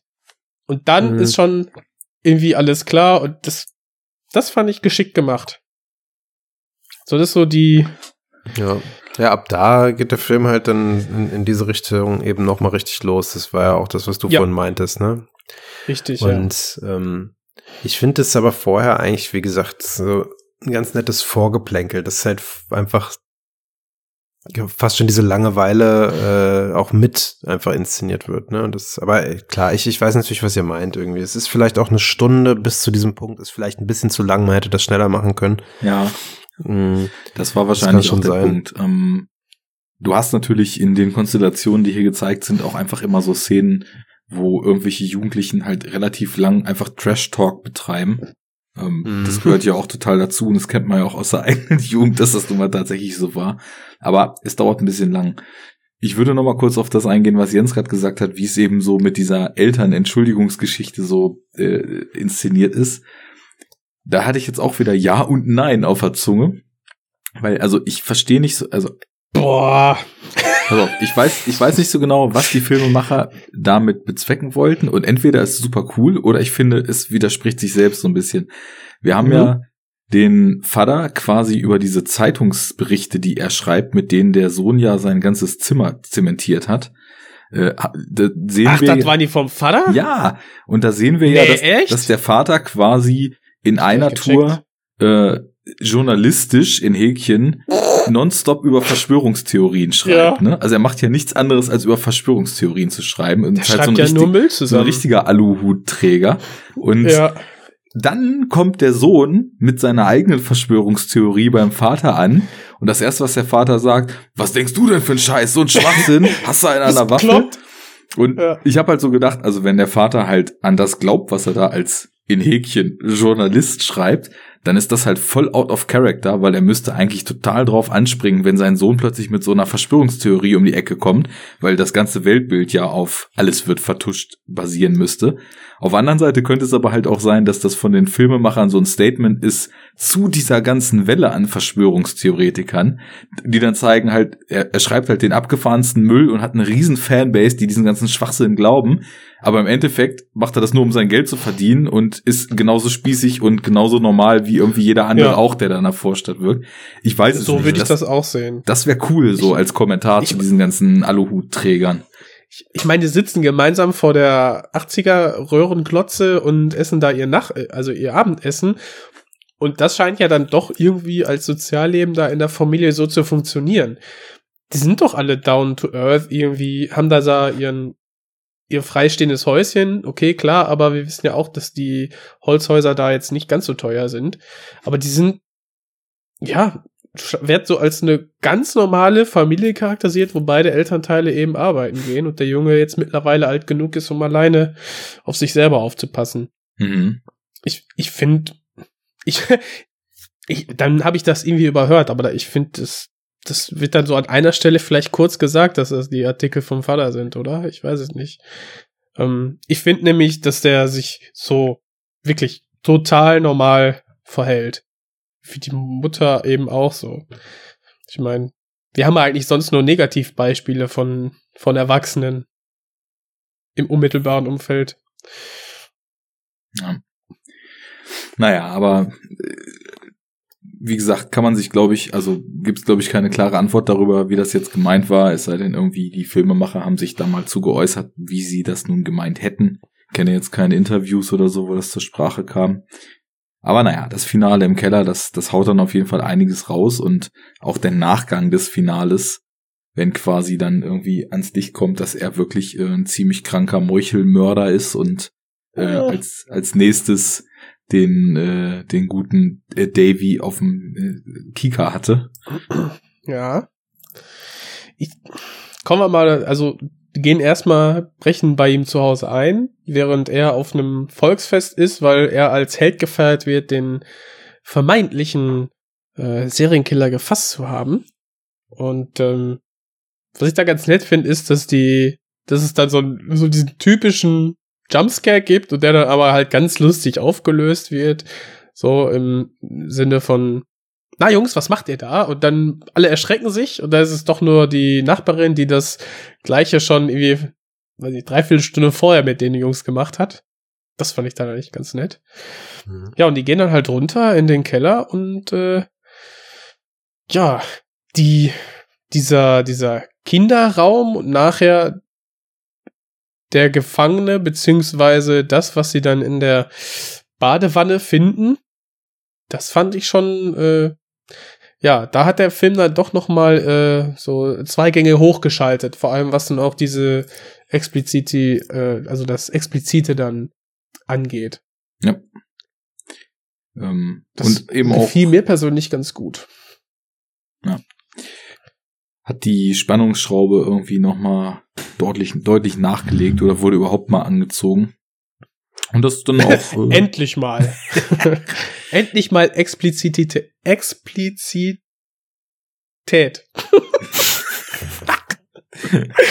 oh Gott. genau. Lern Deutsch, Junge. Bin dabei, ja. Wobei dann aber, äh, wenn es dann weitergeht, dann ist er so, ach so, ja, er war es ja doch so, ja, wir suchen jetzt mal ein bisschen in der Stadt rum, oh, er ist weg, na gut, dann gucken wir mal. Äh, du pennst ja erstmal bei uns und so, und dann pennen sie ja da, so, und dann hat er sich ja in dem Haus von dem Davy versteckt. Und das fand ich halt ein bisschen halt sehr, weiß nicht, ich tipp, äh, keine Ahnung. Vielleicht soll man im Film jetzt auch nicht mit, mit Logik oder sowas kommen, aber das ist schon ein bisschen eigenartig. Aber das aber, fand ich gerade gut. Die Kamerafahrt, ja, du ja, nein, die das war, nein, nein, nein, keine Frage, das war super gemacht. Aber ich finde die Idee halt komisch. Du hast so ja. diese, diese, diese nächtliche Stille und auf einmal geht quasi geräuschlos dann die, geht die äh, Dachbodenleiter auf, so auf Dachboden, runter. Ja, das war super gemacht, keine Frage, aber halt schon ein bisschen unlogisch. Aber den, aber ist doch meiner ähm, Gänsehaut egal. Das stimmt, ja. Aber da fand ich äh, den Schauspieler rum dann wieder ein bisschen ungeeignet. Weil, also klar, er ist so dann, äh, gerade wenn es so bricht mit, mit dem, er ist halt der Nice Guy und er ist doch der miese Creep. So, mhm. das finde ich auch im Konzept erstmal natürlich logisch, dass es funktioniert und gut ist und so weiter. Aber wenn man ihn dann sieht und auch so full frontal einfach so sein, sein Gesicht, wie er jetzt auf einmal der ultra eiskalte Massenmörder sein soll, ähm, das hat nicht so richtig irgendwie gezündet bei mir. Was ich halt in dem Moment, also wie gesagt, du meinst ja auch gerade schon, man muss jetzt nicht besser, Verbesserungsvorschläge machen, aber was ich in dem Moment vielleicht ein bisschen besser gefunden hätte, wäre, wenn sein Gesicht ein bisschen irgendwie dunkler gewesen wäre, in einem Schatten oder so, oder vielleicht einfach mit einer creepen Maske oder so einem Scheiß noch dazu. Das wäre halt krass gewesen. Aber wenn man dann halt den Nice Guy irgendwie von, von Madman da rausklettern sieht, ist das irgendwie ein bisschen komisch. Ich aber weiß du auch generell, siehst ihn doch erst gar nicht. Das, die Fratze, die hätte man doch dann im, im Dings gehabt, im, im Wald. Man, man sieht, sieht nein, ihn doch nur von hinten, doch. oder? Na, ist es sicher? Ich dachte, man sieht ihn einfach richtig, wie er da ja. in das Zimmer auch reinkommt. Weiß ich jetzt nicht mehr. Okay, 50-50, das äh, ja. muss jeder für sich prüfen. Ich weiß aber, was ja. du meinst, Fabi, weil dass er dann so in dem Haus plötzlich auftaucht, das hat ja vom Gefühl fast irgendwie so was Oldschool-Slasher-mäßiges, wo quasi man dem mhm. Killer überhaupt nicht entkommen kann, weil egal wo man sich versteckt, er ist mhm. trotzdem irgendwie schon immer drin und äh, selbst bei Halloween, da reicht's dann im Schrank nicht und äh, da ist es überhaupt völlig unmöglich, so äh, dem Ganzen zu entkommen. Und in diesem Kodierungssystem positioniert sich der Film so in der ersten Hälfte oder in den ersten zwei Dritteln halt überhaupt nicht. Ne? Das wirkt eher wie so, ja, eine, ja. wie so eine nette, äh, bisschen, bisschen spannende, bisschen gefährliche, bisschen dubiose Krimi-Geschichte, wo halt, wie du schon meintest, so die Kids irgendwie auf Tatort-Style ihre Conclusions ziehen und dann sagen, der muss es sein. Und dann mhm. damit äh, bricht er quasi irgendwie ja aus dem aus dem eigenen System, was er selbst aufgemacht hat, so ein bisschen aus also er hat halt im Vorfeld nichts krass exploitatives oder irgendwas, was man so extrem realitätsfremd genre-tropisch so wahrnehmen würde. Ganz im Gegenteil, das 80er-Setting ist ja schon total cool dargestellt. Das war so einer der großen Pluspunkte, fand ich, dass eben ohne ständig mit äh, The Thing-Poster im Hintergrund oder sonst was um sich zu schmeißen äh, und einem alle in jedem dritten Satz irgendeine Referenz ins Gesicht zu drücken, das einfach so. Ohne halt Ready Player One zu sein. ja, das wäre auch äh, keinem Film zu wünschen, dass er Ready Player One ist. Aber Ja.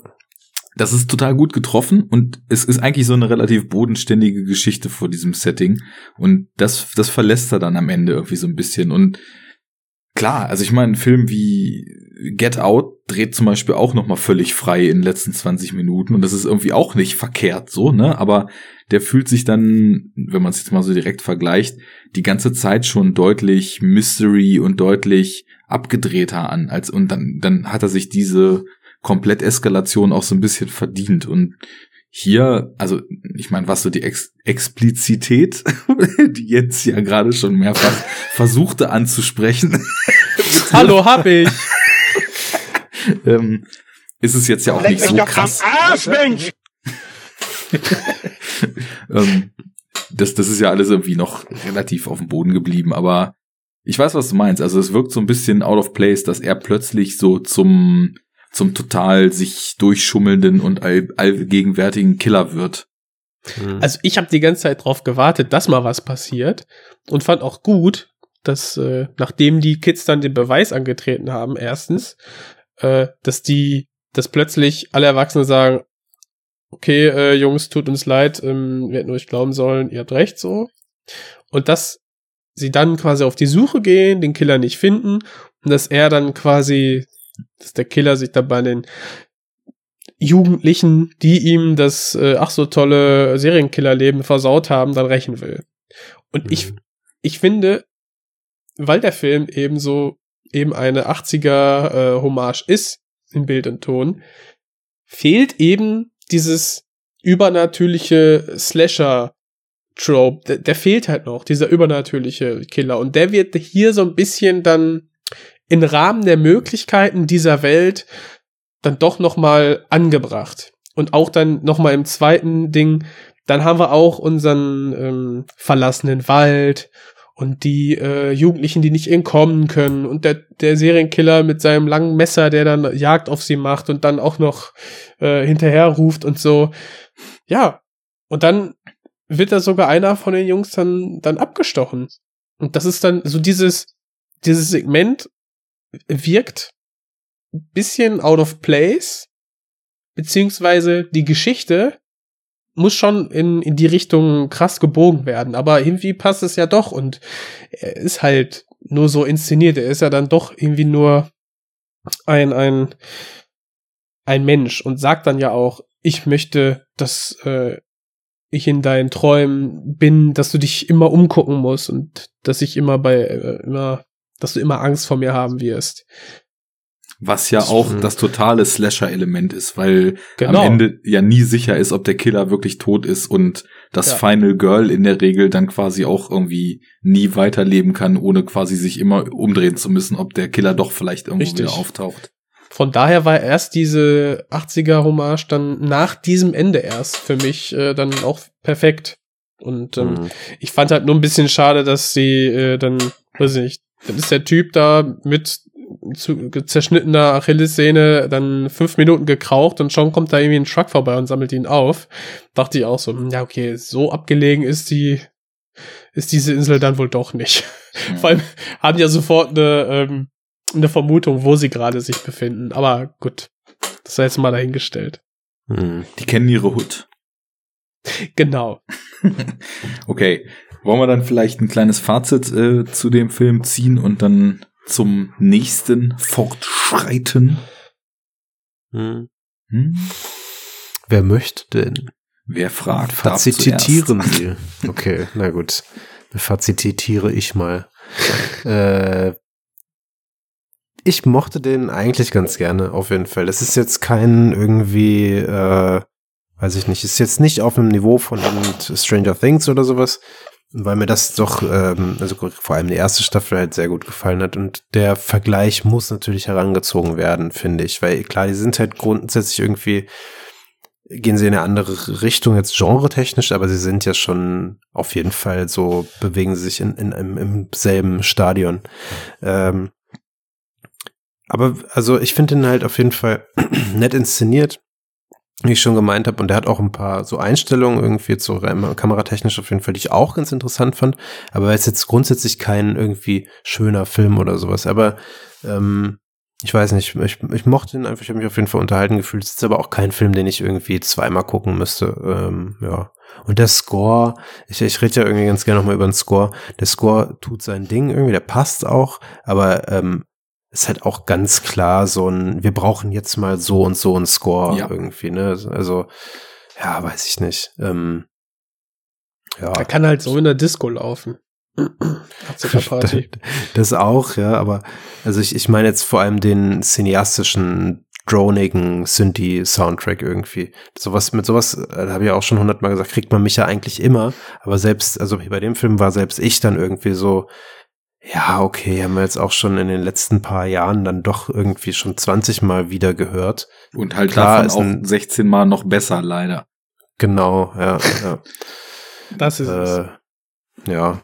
Habe ich auch Aber vergessen gesagt, anzusprechen bis jetzt, war bei mir ähnlich, weil eben auch, ich hatte ja vorhin kurz nur den Score mal erwähnt, weil ich eben doch sehr stark der Meinung bin, dass durch den Score extrem stark Gefühle oder, oder Stimmung getriggert werden sollten, die aber die Inszenierung und die Grundstimmung nicht immer bis ins Letzte hergegeben haben.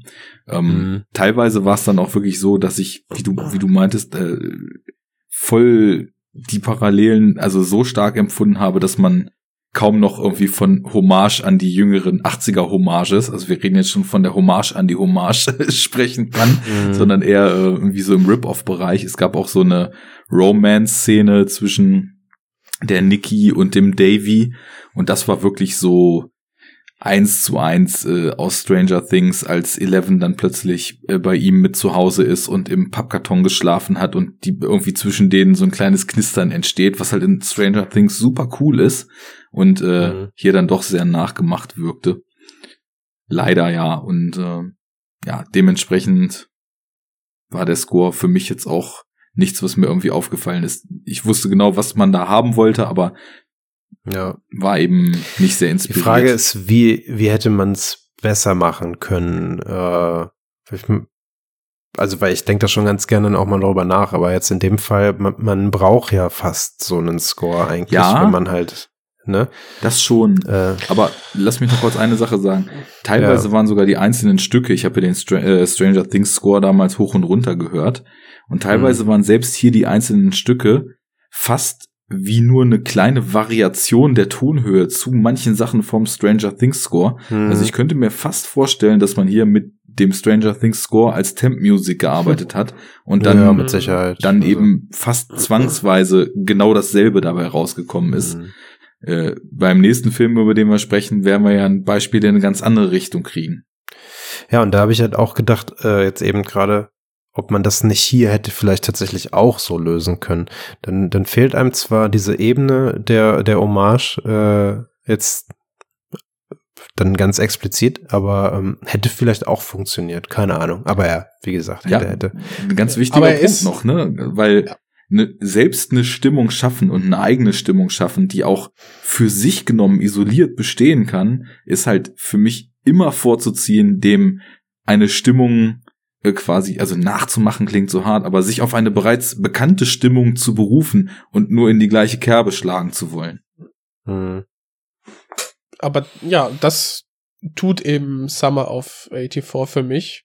Wie ich ja schon immer wieder sagte, ne, Hommage in Bild und Ton, also der Score, der gehört da einfach dazu, wenn du die komplette Hommage dann äh, äh, darstellen möchtest.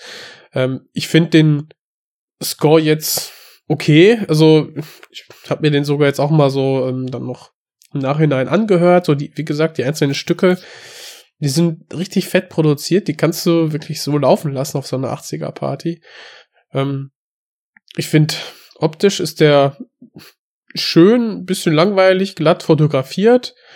Und äh, ja, ich für die Laufzeit hatte ich auch so, so meinen Spaß, war hier und da ein bisschen ähm, ja, wie soll ich sagen, underwhelmed. Andererseits hatte ich dann auch so ein, zwei Szenen, wie ich ja schon angesprochen hatte, äh, die ich richtig gut fand. Und von daher kriegt er auch von mir so, ja, ich finde ihn gut. Also ähm, drei von fünf äh, Natronlaugen-Badewannen. Sehr ja. schön. So, dann komme ich auch noch mal mit der finalen Einschätzung. Also beim Schauen muss ich ehrlich sagen, hat der Film mich ganz lange wirklich sehr kalt gelassen.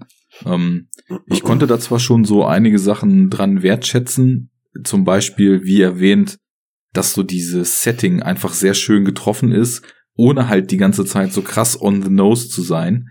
Ähm, Gerade als ich dann so dachte, Mensch, das ist ja schön, dass er mit seinen 80er Referenzen, also direkten Referenzen, nicht so on the nose ist, kamen dann so ein paar Dinger, wo das dann explizit ausgesprochen wurde, die mir dann auch schon wieder zu on the nose waren. Ähm, kann sein, dass es an meiner relativ ausgeprägten Nostalgiekritik irgendwie, die ich dann so habe, was diese Welle betrifft, liegt.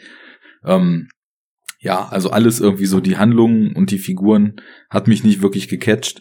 Das Ende hat da noch mal einiges rausgeholt und ähm, dass ich trotz allem so das Gefühl hatte, dass es irgendwie schon ein Herzensprojekt war, was einfach äh, relativ viele Defizite hat, hat das Ganze auch irgendwie noch mal, also zumindest in meiner Wahrnehmung besänftigt. Aber insgesamt war ich ja auch sehr underwhelmed, muss ich sagen. Wobei ich jetzt nicht groß Erwartungen oder irgendeine, irgendeine Idee hatte, was mich da so äh, im Film dann vielleicht äh, erwarten könnte. Trotzdem, also nicht das Riesending für mich.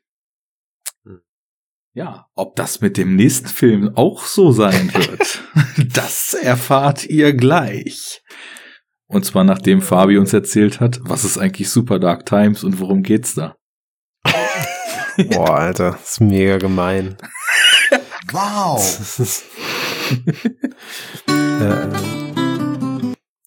also eins ist ja mit Sicherheit, vor allem im Vergleich zu dem Summer of 84, ist wesentlich schöner. Ähm, der, ähm, also jetzt mhm. schöner fotografiert, finde ich. Der ähm, ja. Regisseur, der hat ja nichts gemacht vorher, ist ja auch so ein Erstlingswerk oder beziehungsweise, glaube ich, so ein Kurzfilm oder sowas gemacht, glaube ich, vorher. Ist ja, äh, Kevin Phillips, ne? Aber ähm, für so einen ersten großen Feature-Film ist das schon ganz schön krass irgendwie visuell. Äh, aber was haben wir? Wir haben äh, wieder einen Film über äh, ja, Jugendliche, Heranwachsende in den Staaten. Und ähm, im Gegensatz zu Summer of 84 haben wir hier Summer of 94 quasi. Also der ist, ich weiß nicht, wann er genau spielt, aber er ist auf jeden Fall in den 90ern. Und das, den 90ern, damit, ja. damit ist er auf jeden Fall einer der, also wenn mich nicht alles täuscht, gibt es eine Playstation oder ein N64, von daher muss es späte 90er eigentlich sein. Ähm, ein Discman gab's. Den gab's auch, ja. Aber die, ja. die zocken, zocken ja auch später irgendwas. Und ich weiß nicht, ich glaube, es war ein Nintendo 64, ne? Und, und Playstation. PlayStation auch? Ja gut, dann war es das. Keine ja, Ahnung, ist ja egal, auf jeden Fall. 95? 94. Ich glaube, PlayStation ist 94, N64 ist äh, 96. Ja. Wo auf jeden Fall muss es so in der Ecke sein. Und damit ist es auch einer äh, der ersten jetzt so von dieser der, der Film ist ja vom letzten Jahr, das muss man nochmal dazu sagen. Genau.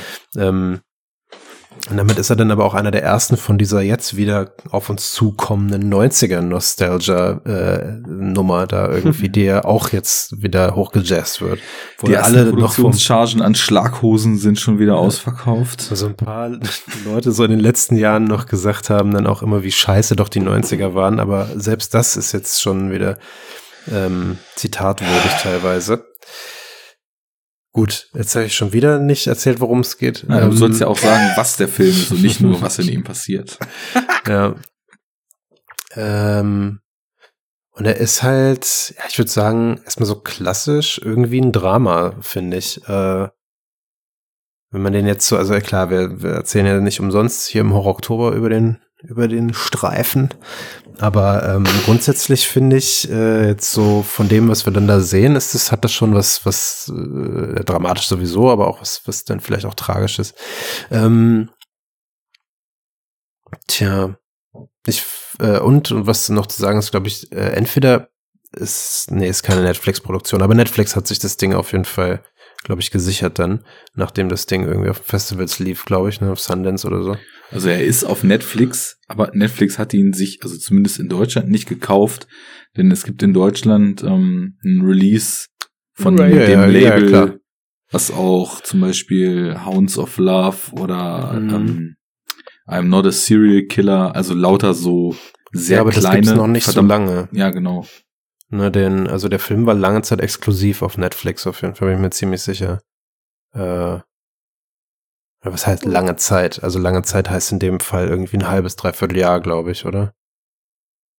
US oder Deutsch? Weil ich, ich glaub, Deutsch. die Blu-ray kam eher raus, als Ja, ich glaube, das war der Film andersrum. bei Netflix rauskam. Mhm. Wirklich? Kann schon dann sein, dass er international auf Netflix zu, zunächst gelauncht war, Hm. aber dieses Mediabook. Ich habe ihn auf jeden Fall auf Netflix gesehen letztes Jahr. Äh, halt auch, als er, ich weiß gar nicht, wann war denn das? War das im Winter? Ja, ich glaube, es war so. Oh, puh, ey, keine Ahnung. November, Dezember, irgendwie sowas. Äh, und ich habe ihn dann erst dieses Jahr, kam der hier bei mir in der, in der Videothek ins Videodrom, aber es kann auch, wie gesagt, sein, dass sie den dann erst sich besorgt haben. Normalerweise sind die immer recht aktuell, was sowas angeht. Mhm. Also wir reden vom deutschen Independent Label Indeed Film, um das Okay. jetzt mal klar auszusprechen, weil die nämlich einfach verdammt gute Sachen machen. Und wenn man hier mal durchscrollt, dann hat man hier Super Dark Times und mal gucken, ob da auch ein Release-Date bei ist. Ähm, Im Verleih und im Handel seit 17.11.17. Also Hm, okay. vielleicht war es zeitgleich. Ähm, Ja, Vielleicht haben die den recht schnell dann auch an Netflix quasi verliehen. Ähm, vielleicht dann ein bisschen später auf Netflix, das, das weiß ich nicht. Aber das ist auch Augenwischerei, darum geht's ja nicht. Also zumindest ist er da verfügbar, was schon mal gut ist, weil man ihn gucken sollte und dann ihn da gucken kann. So, genau. Warum haben wir jetzt hier ein Double Feature? Weil es im Prinzip genau um das gleiche geht wie Summer of 84. Wir haben eine Jungsgruppe. Wir haben hier eigentlich viel mehr einen Coming-of-Age-Film, aber im Fokus ist hier auch wieder die Freundschaft äh, der Jungs. Nur halt jetzt nicht in den 80ern, sondern in den 90ern.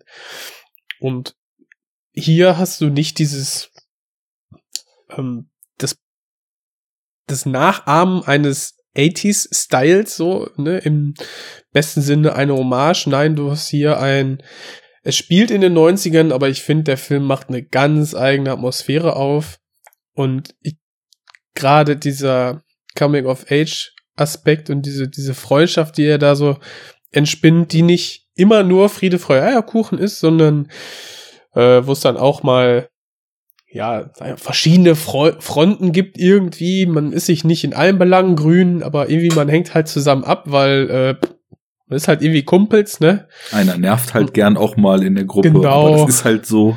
Ist halt so. Und das ist so gut gemacht. Hm. Ich muss sagen, ich fand die Atmosphäre, die er hier aufbaut, ich habe so fünf Minuten gebraucht, da war ich aber sowas von drin und habe mich da teilweise so oft selber in die, also nach fünf Minuten war ich selber versetzt so in meine eigene Vergangenheit, kann man so fast sagen. Mm, Inwieweit das sich jetzt mit Super Dark Times deckt, lasse ich hier mal außen vor. Jetzt wärst du so, dir dein Anwalt geraten, ne?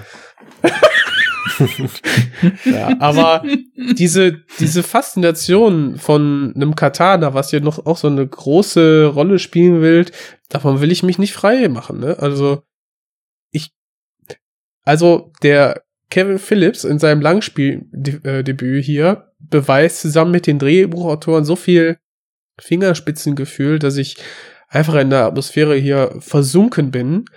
Und im Gegensatz zu Summer of 84 habe ich sofort mit der mit der Jungsgruppe so schnell ähm, mich emotional binden können, also total relaten können, dass alles, was dann nach dem ersten Drittel passiert, äh, es war dann wirklich so eine Gefühlsachterbahn für mich und das ich habe alles durchlebt, wie eben bei den Jungs auch und das ist so gut gewesen. Also ich kann wirklich jeden äh, jungen Mann da nur raten, sich diesen Film anzugucken, weil wie es jetzt für Mädels ähm, ist, sich diesen Film anzuschauen, weiß ich jetzt nicht.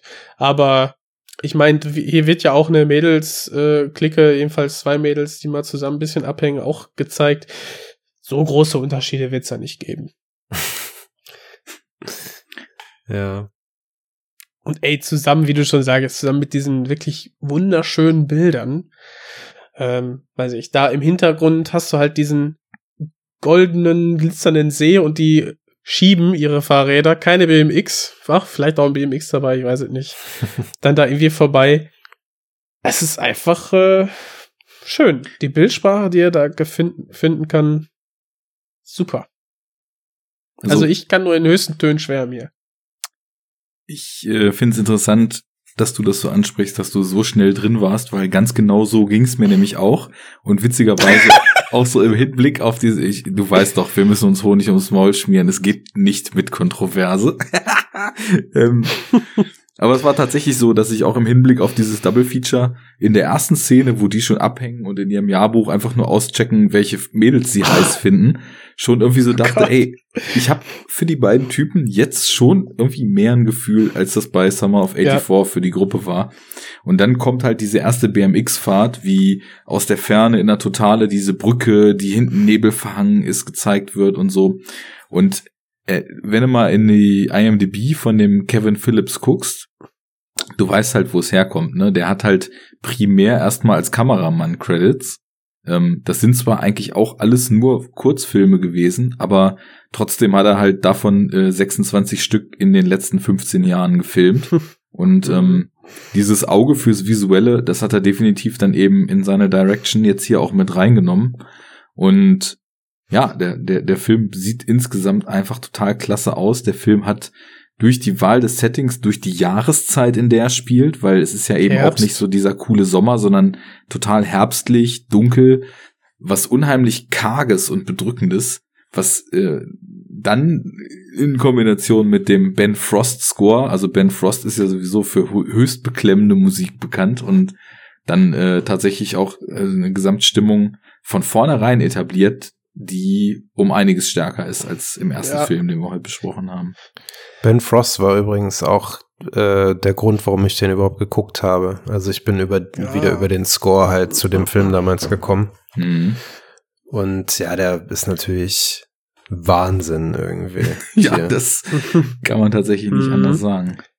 Ich, ja. Der ist richtig unangenehm zum Hören, wenn du den Film dabei nicht laufen hast, ne? Hm. Das ist ja. richtig beunruhigend irgendwie. Muss man, so, also. muss man mögen. Also auch die, äh, ne, also ich, ich mag's halt. Ich kann mir das auch so anhören. Es ist, ähm, der, ich finde jetzt, also gerade der Super Dark Times Score, der ist noch mal so eine Nummer für sich. Der ist noch mal irgendwie krasser. Aber ja. seine, ähm, seine Alben, Aurora zum Beispiel, Alter, Boah. das ist halt der Wahnsinn. Also das ist wirklich aber auch Musik. Ich meine, ich höre ja viel abgedrehtes Zeug und ich höre auch viel extrem düsteres Zeug. Aber Ben Frost ist mir wirklich teilweise zu krass. Also ich habe die meisten mhm. Alben von ihm gehört und auch das meiste mehrfach gehört und es ist ja auch nicht so, dass das jetzt der erste Score wäre, den er gemacht hat. Ich bin auf den mhm. mal aufmerksam geworden und zwar äh, dem isländischen Film The Deep von Balthasar Kormakur, den man irgendwie vielleicht kennen könnte von diesem Reykjavik 101 und der dann später auch, ich glaube, Two Guns und irgendeinen anderen Action-Thriller in den USA gedreht hatte. Und noch viel später dann diesen Bergsteiger-Film von vor drei Jahren oder so mit äh, Jake Gyllenhaal und so weiter. You're Getting Me? Ja. ähm, und da ist mir einfach, da ist er mir so als Musiker bekannt geworden und war, das war noch recht früh, also The Deep war von, da muss ich mal schauen, 2012, 2012 und habe ich auch ja. relativ zeitnah gesehen damals, weil ich auch den äh, Reykjavik 101 kannte und stark fand. Ja, und dann zu der Zeit die Alben, die, das war halt auch, also das war noch so ein bisschen straighterer Ambient, aber auch wirklich mit schon so brutal zersägenden Sounds drin. Und mhm. äh, nach und nach hat er dann jetzt ja auch immer mehr Scores gemacht. Ähm, wenn ich mich nicht irre. Ja, ja, hat er. Ja. ja. Äh, auch für Serien. Und also Ja, wichtig ist Dings ihm auf jeden Fall, dass, der, dass das Wort Dark im Titel ist. Ne? Super Ja, Dark ja, Times genau. macht das Score, TV-Serie Dark macht er den Score. Dark, ja. Also Da, da ist es mir auch nochmal aufgefallen. Das ähm, Dark, äh, ich weiß nicht, ob das so ein, so ein Hauptthema ist äh, in der Serie oder ob das das Intro ist. Eins von beiden auf jeden Fall. Ist richtig geil. Es hat sich total eingebrannt. mhm. Ähm, ich weiß nicht mehr. Aber ja, genau, das hat er auch gemacht. Nee, bei mir ist er, glaube ich, tatsächlich, äh, wo habe ich die gesehen? Wahrscheinlich in der Groove oder sowas halt. Oder in der Debug damals Mhm. noch. Ich glaube, der hat mal ein Debug-Cover gehabt. Und da habe ich ihn, äh, glaube ich, kennengelernt dann. Und ja, seitdem verfolge ich das auf jeden Fall. Ja, äh, es ist auf jeden Fall auch ein Name, den man definitiv auf dem Schirm behalten sollte. Und da wir jetzt schon total lange über die Atmosphäre des Films und über äh, die Stimmung des Films und über Ben Frost und den Score sprechen, äh, bin ich jetzt einfach mal so freundlich. Ich wurde zum Moderieren aufgefordert. Ich hätte es nicht getan, aber ihr wolltet es ja so, dass ich Mhm. den Inhaltszusammenfassungsstab dann jetzt mal an Fabi gebe, weil wir haben das bis jetzt immer noch nicht getan. Ach, an äh, Jens gebe und Fabi ent, entlasse aus der Pflicht. Das wollte ich sagen. Ach, sind wir doch bei der Inhaltsangabe. Ja, wir haben noch keine gebracht. Wir haben gesagt, es geht um Kids, die irgendwie auch nichts zu tun haben. Das reicht vielleicht schon, aber Ja, einer wird abgestochen, die verschauen in den Wald und dann schieben die halt übelst Paranoia und dann ist der Film in einem krassen Finale vorbei. Ja, und so ja. kann man das sagen, ne? Ja. Ich habe auch die Nummer, Darum- dass einer, einer abgestochen wird, das kommt auch relativ früh am Anfang, also von daher könnte man ahnen. Ich finde Ja, aber, wobei- ähm, Jens sagt das so, wie das so- ist. ja. Wenn du einen so platt sagen, machst, ne? wenn du einen platt machst, dann musst du einen so platt machen. Dass der einen Katana im Hals stecken hat. Da steht er auch nicht mehr auf. Ja. Leider war. Ja. Ähm, ich glaube, ich wusste das äh, im Vorfeld schon, dass das passieren würde. Bin mir nicht mehr ganz sicher. Ähm, wie gesagt, ich bin über Ben Froster hingekommen. Dann hatte ich, glaube ich, irgendwie bei so einer Inhaltsangabe das auch schon gelesen. Und deshalb war es Ah, für mich schade. halt, aber ich war aber total krass auf die Folter gespannt, weil ich wusste halt, was kommen würde. Hm. Ähm, beziehungsweise, also da stand jetzt nicht explizit, dass die, dass äh, irgendwer sich da mit dem Katana selbst in den Hals sticht, sondern da stand, ähm, dass halt ein? Unfall, äh, Hm. Unfall Ja. passiert. Ja, selbst, oder? Fällt er nicht drauf? Ja, Beim also Gerangel. das, Ja, genau. also den, den ist ja langweilig und dann gehen die ja quasi ins äh, Zimmer des älteren Bruders vom einen und da finden sie dann halt ein cooles Katana und eine Tüte Gras und ja, was macht man nicht halt, ne? Gut, die äh, Eltern glänzen natürlich auch durch Abwesenheit. Ja, man nimmt halt alles mit und äh, hat ein bisschen geile Zeit, weil ist ja langweilig. Und ähm, ich finde, dieses Katana und das Bild wird dann ja auch nochmal explizit aufgegriffen, ist halt so die ganze Zeit schwebt so über allem, Mhm. weil dann zersägen die da so Milchtüten und so damit, ne? Ich da auch dachte, ja geil. Und äh, ja, plötzlich gibt die Stimmung, weil halt einer wieder so ein bisschen Panne ist und äh, dann doch halt das Gras mitgenommen hat, obwohl der äh, ähm, jüngere Bruder, also eine der Gruppe sagte, nee, nee, das äh, fassen wir nicht an. Und äh, ne, will das dann rauchen und so und flippt halt so ein bisschen auf und dann kocht die Stimmung so hoch.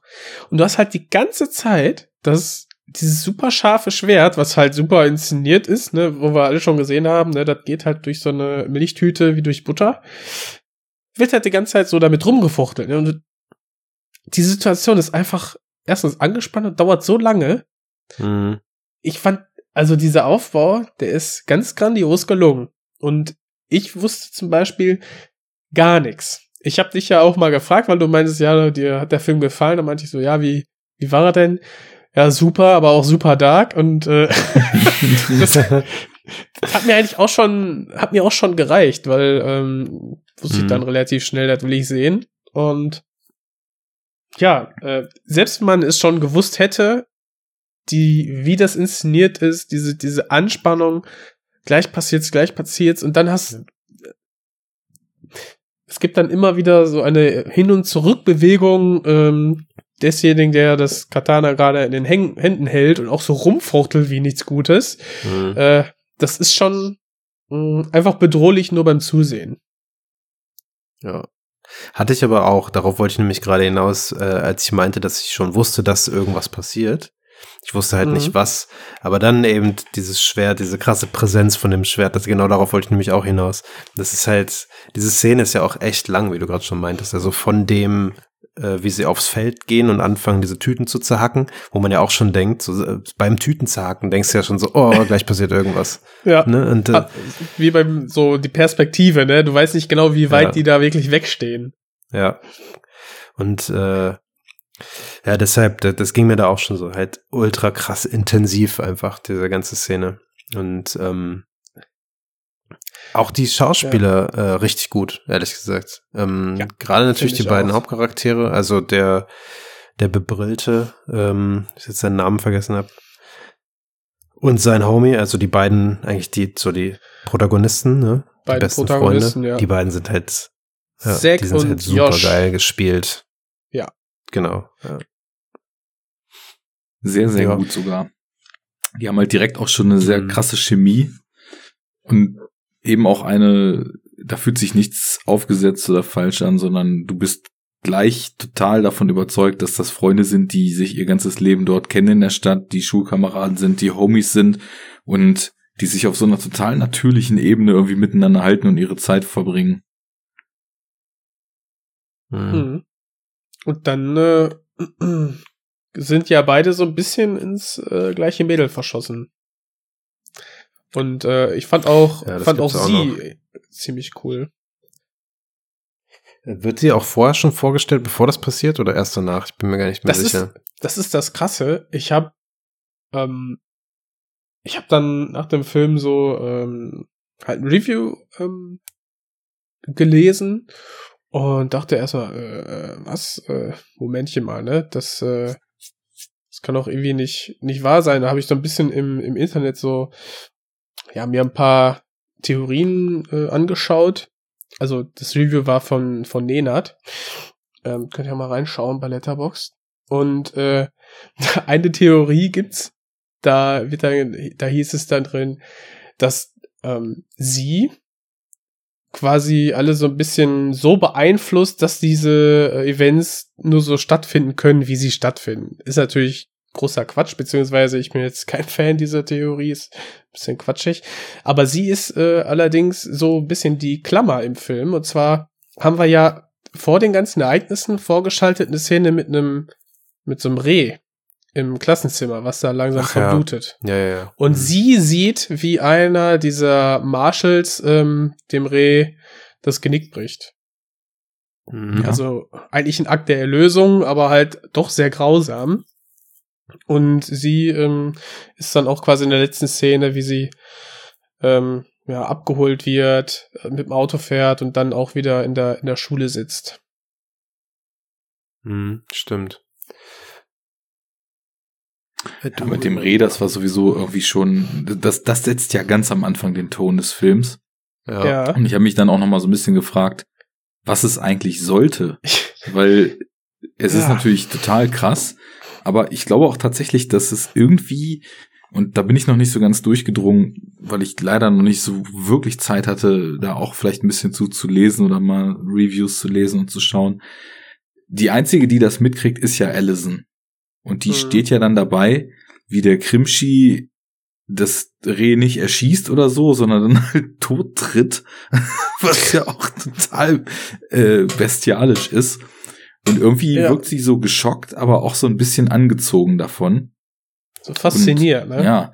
Und es ist ja dann auch später so, dass der Josh, ähm, ja, nachdem eben, haben wir ja schon gesagt, dieses, dieser dann doch äh, recht krasse Unfall passiert ist, ich finde er, und das, das unterstreicht nochmal, wie gut der Darsteller ist, strahlt so eine morbide Aura dann zunehmend aus. Ne? Also erstmal dreht er ein Mhm. bisschen ab und äh, kriegt echt so die, die, die krassen Schuld- und Paranoia-Gefühle und hängt nur noch bei sich zu Hause rum und kommt nicht raus. Aber als er dann draußen ist, ähm, ich finde, der Darsteller trifft das eben sehr gut. Ich wusste nicht, ob ich es reinprojiziere, weil ich eben weiß, was da vorher auf der Wiese passiert ist mit dem Kumpel, der dann da verstorben ist, wo er dann eben auch Schuld dran hat oder ja, streitbar, ob er da wirklich Schuld dran hat, aber der er es auf jeden Fall mitverantwortet hat. Und dann ich finde, er wirkt einfach auch danach deutlich creepier und unberechenbarer und Er wird Mhm. immer schlimmer, ja. ja. Trotzdem ist es ja so, dass ähm, Allison und ihre Freundin dann da auch, wobei man das Gefühl hat, die Freundin würde halt mit jedem irgendwie was zu tun haben wollen, der ein bisschen Weed am Start hat. Aber Allison ist ja mit unserem, äh, wie hieß der andere nochmal? Zack. Zack. Zack. Ähm, auf so einer Basis, dass man das Gefühl hat, dass da ernsthaft irgendwie was sein könnte, auch so ein bisschen am Von ihr auf jeden Fall. Und mit, also Josh stößt sie ab, aber zieht sie irgendwie anscheinend auch an. Und das ist ja, das findet sich ja auf eine ganz interessante Weise ganz am Anfang in dieser Szene wieder. Also sie ist ja so, wie du meintest, die Klammer und so der, der Angelpunkt, wo aus beiden Richtungen diese Jungs irgendwie auch so ein bisschen sich drauf beziehen und was ja auch dann Konflikt zwischen den beiden Dudes bringt. Und irgendwie hilft dieser Blick, den sie da so drauf hat, fast so ein bisschen, um bei ihr irgendwie auch so eine ambivalente Charakterisierung anzustoßen, die anscheinend sich durch den ganzen Film zieht, ne? Ja. Du hast ähm, sie, äh, wie sie quasi Zack, da die schönen Augen macht und äh, ja, sie nähert sich ihm ja ganz intim einfach, ne, mit den Küssen und so und aufgrund der Vorfälle und einfach ah, jeder dieser drei Jungs hat Ultraschuldgefühle und ähm, denen tut das gar nicht gut, dass sie nicht einfach mit offenen Karten gespielt haben und einfach zur Polizei gegangen sind. Mhm. Ähm, und äh, ja, dann handelt er ja, ist er so mega abweisend, weil er einfach das Ganze so emotional nicht verpacken kann. Und der Josh findet dann, da, da versteht man das erst nicht, wie, wie er dann dann so diesen, so ein Badass-Charakter dann plötzlich so entwickelt, ne? Dann das Sweet zu so einer Geburtstagsparty mitbringen und dann so richtig der, ja, der Held der Party ist so ein bisschen, ne? Weil sie jetzt schön Gras rauchen können und er ist dann der Coole, wird dann auch von dem, dem coolen Parallelklassen-Kid, glaube ich, dann äh, auch angehauen, so angefragt, ey, kannst du mir mal den Kontakt irgendwie klar machen, dass ich auch so Weed äh, bekommen kann. Und dieser Typ hat ihn dann in den ersten zehn Minuten des Films mit einer, also er ist Teil einer, weiß nicht, Punker-Gang und äh, die verkloppen halt so kleine Schwachmaten wie eben Zack und Josh. Und ähm, ja, das ist schon, der driftet so ein bisschen ab. Und das findet, findet diese Allison dann doch irgendwie interessant, ne? Also er ist nicht mehr, er ist jetzt irgendwie ein bisschen düsterer. Und vielleicht ist es das, was du sagst, Arne, dass sie da von so ein bisschen angezogen ist. Ähm, und ja, der Typ hat halt krass, ne? Dann findest du natürlich cool, wenn er das mit so einer Geburtstagsparty mitbringt, ne? Ja, wobei sie eigentlich überhaupt nicht so wie die Art von Mensch erscheint im Vorfeld, die auf sowas jetzt so eine riesen Bedeutung geben würde und die, sie wirkt halt cleverer, als eigentlich jemandem zu verfallen, nur weil er halt als Teenager geschafft hat, ein bisschen Gras klar zu machen und sich da irgendwie Ja, als aber- den großen Larry gibt. Aber du willst ja auch cool sein in den 90ern.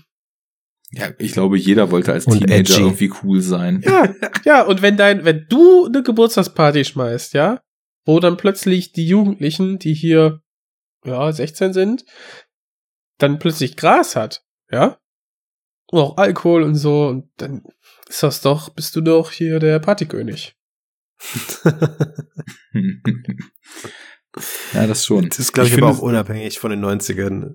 Ich glaube, das funktioniert immer noch und das hat auch schon immer funktioniert. Ja. Ja, klar. Ja. Aber wenn du 16 bist, dann bist du der Mhm. King. Ja, weil du gerade meintest, so in den 90ern, wenn du da Gras mitgebracht hast.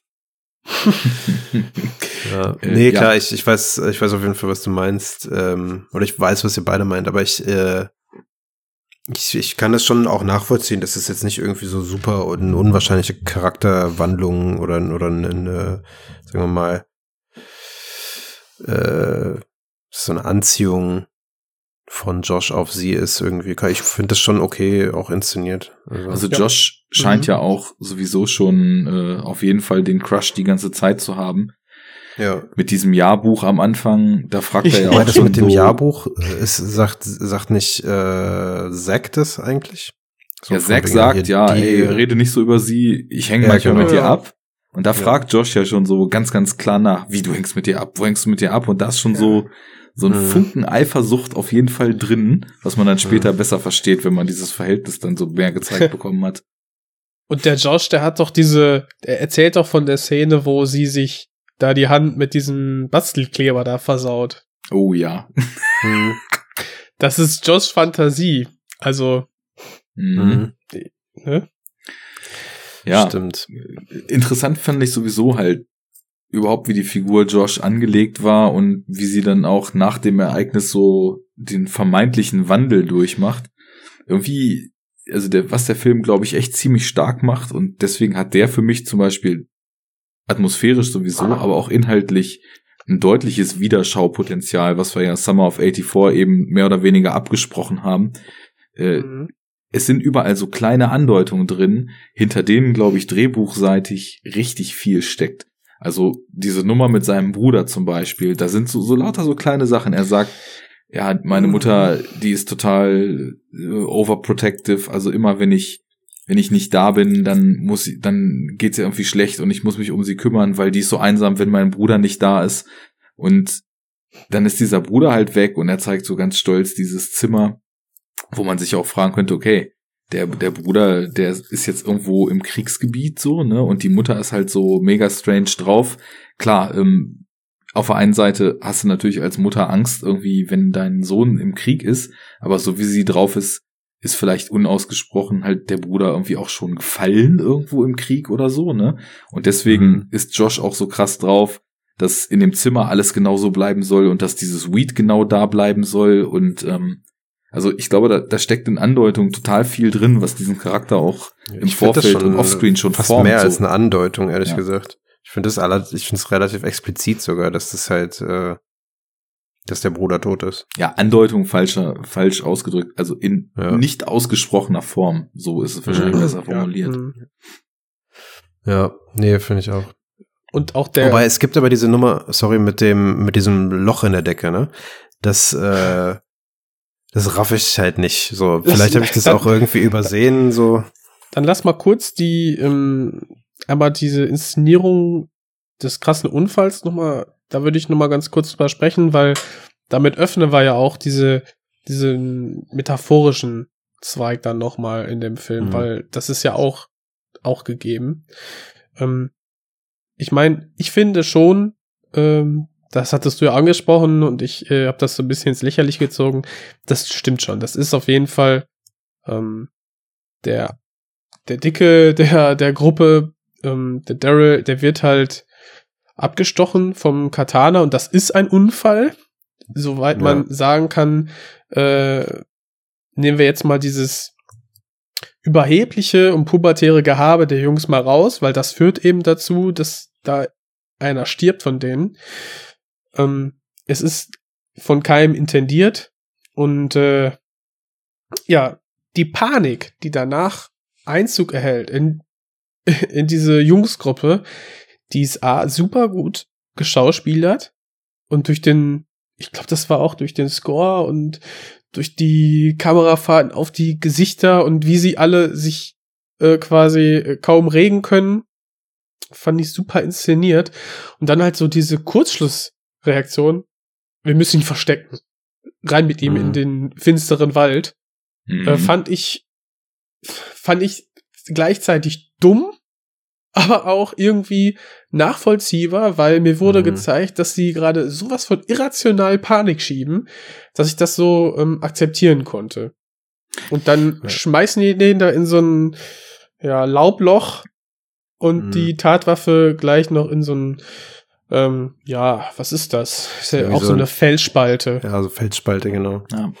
Es gibt ja noch irgendwie ähm, diese Szene, äh, nachdem er da aufs Katana fällt. Mhm. Äh, ich bin mir jetzt nicht mehr ganz sicher, das ist schon eine Weile her, dass ich ihn gesehen habe, aber da liegt er doch dann erstmal so am Boden, glaube ich. ja. Und, und, dann Oh, ja. und dann läuft er ja weg halt, ne? Und das Es hat ist- halt schon fast so was bisschen Humoristisches, wie er halt dann auf einmal anfängt wegzulaufen und halt irgendwie das selber gar nicht fassen kann, dass er sich gerade irgendwie seinen Hals aufgeschnibbelt hat. Und ähm, ja. Das ist so, das ist so, er liegt, er zappelt so am Boden, wie so ein, Mhm. wie so ein Fisch quasi, der an Land liegt auf einmal. Und er hat Mhm. halt so dieses Katana im Hals stecken. ja. Und erstmal der Stich, es ist es ist sehr kurz und weniger ähm, explizit ähm, inszeniert als jetzt so andere typische Horrorfilme, aber dadurch, dass das alles so nahbar ist und die Jungs ähm, ich quasi so emotional mitgefiebert habe, war das so schlimm, dieser eine Stich, der nur in Mhm. kurzen Frames gezeigt wird, dann das Blut, was zu sehen ist, und dann siehst du ihn halt da rumzappeln mit dem Schwert aus dem Hals. Das fand ich richtig intensiv. Ja, weil es schon Ja. Gewicht hat, ne? Weil du hast halt vorher Total. einfach, du hast Charaktere kennengelernt, du hast mit denen schon ein Mhm. bisschen Zeit verbracht und Das das, ist ist, alles viel greifbarer und dadurch, dass du dann denen irgendwie über diese Bindung, die du beim Film schauen, dann irgendwie mit den Figuren eingehst, auch nah bist, hat das halt einen richtig krassen Impact. Das haut einen total um, Ja. was da passiert. Und dann diese Panik, Richtig. die du angesprochen hast, die, die ist halt auch die logische Konsequenz daraus und Ja. hat eben auch wirklich den Effekt auf einen, dass man so da sitzt mit offener Kinnlade und denkt sich, what the fuck? Ach du Ja, Scheiße, was ist da denn bitte jetzt gerade passiert? Und Dann steht der Zack auch, nee, Josh und will es rausziehen und kriegt zwei Meinungen. Nein, lass es stecken. Los, zieh es raus. Und er weiß nicht, was er machen soll. Zieht es raus, ja, und dann passiert das, was du gesagt hast, Fabio, ne? Er rennt halt weg mit der Wunde irgendwie und kann es selber kaum fassen und ja, rennt irgendwie, will einfach nur raus, will einfach nur weg aus der Situation und rennt, glaube ich, dann auch in den Wald. Genau.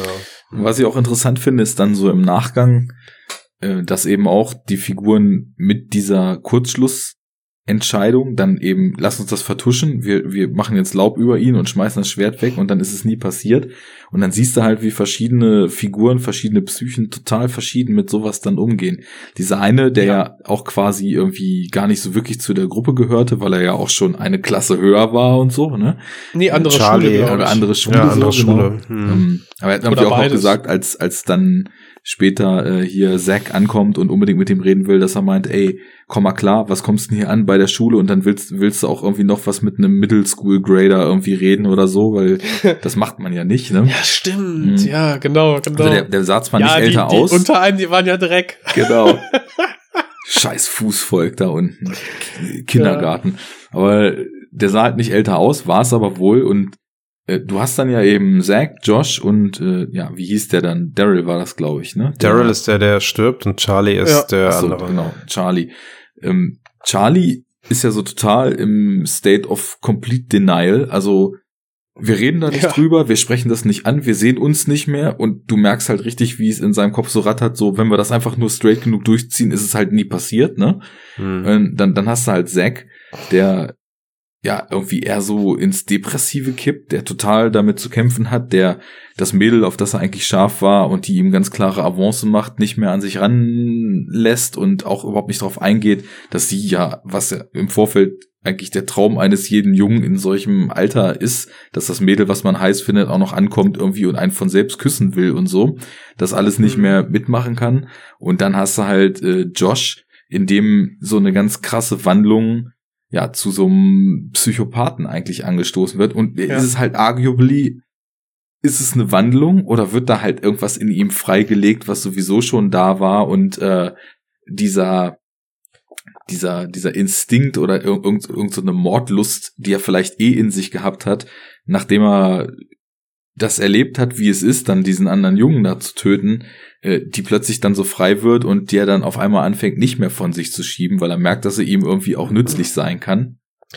Ich, du sprichst da was Interessantes an. Ich finde nämlich, dass gerade bei Zack und Josh, äh, Josh, da- das geht nachher in so ein starkes Psychogramm der beiden männlichen Hauptprotagonisten. Mhm. Und da siehst du einfach, wie die, wie die Psyche total irgendwie ähm, anders darauf reagiert. Ich meine, der Josh, du siehst die Mutter einmal und da auch nur für, irgendwie für zwei Sekunden so im Halbschatten.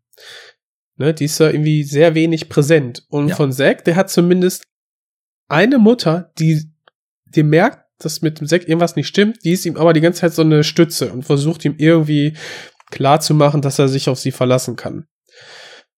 Und ähm, auf die Frage jetzt, zu, ähm, was jetzt, was jetzt er zutrifft, ob er jetzt komplett durchdreht oder ob die Veranlagung schon längst da war zum Psychopathen.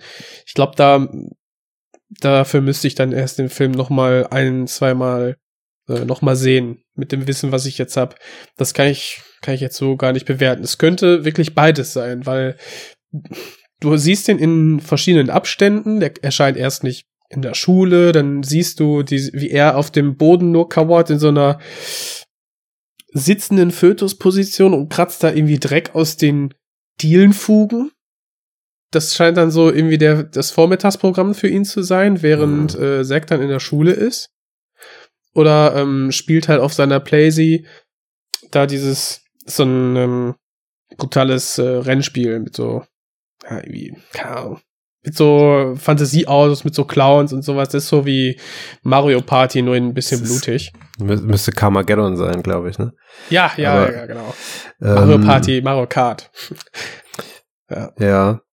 Äh, wo- ich finde, es gibt aber so ein paar Hinweise irgendwie, was das angeht. Und vor allem Ja. auch schon direkt in der ersten Szene, ehrlich gesagt, oder nicht in der ersten Szene, sondern äh, da, wo sie mit dem Jahrbuch da sitzen.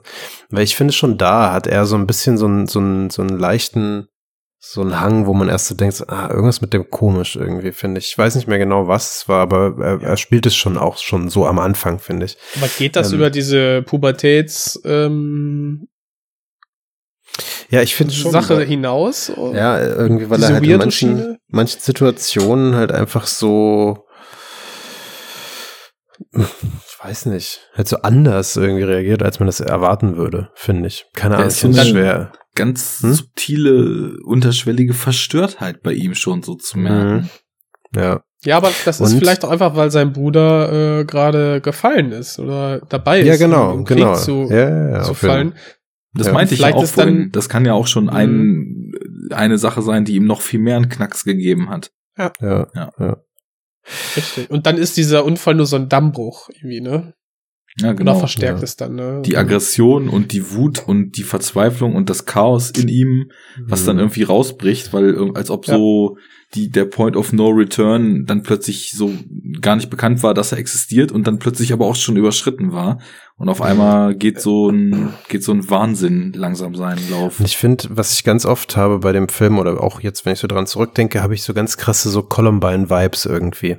Ja. Und ähm, jetzt nicht nur halt ein Bowling for Columbine, ne, sondern auch diese Nummer von damals so grundsätzlich. Und ich weiß nicht, wie alt ihr wart, aber Arne, warte mal, du warst äh, ein paar Jährchen älter. Naja, auf jeden Fall, äh, ich weiß noch, ähm, als die Columbine-Nummer war und als dann Bowling for Columbine in Kinos lief, Mhm. waren wir auf jeden Fall mit der Schule da und das muss ja so, weiß ich nicht, 98, 99 gewesen sein.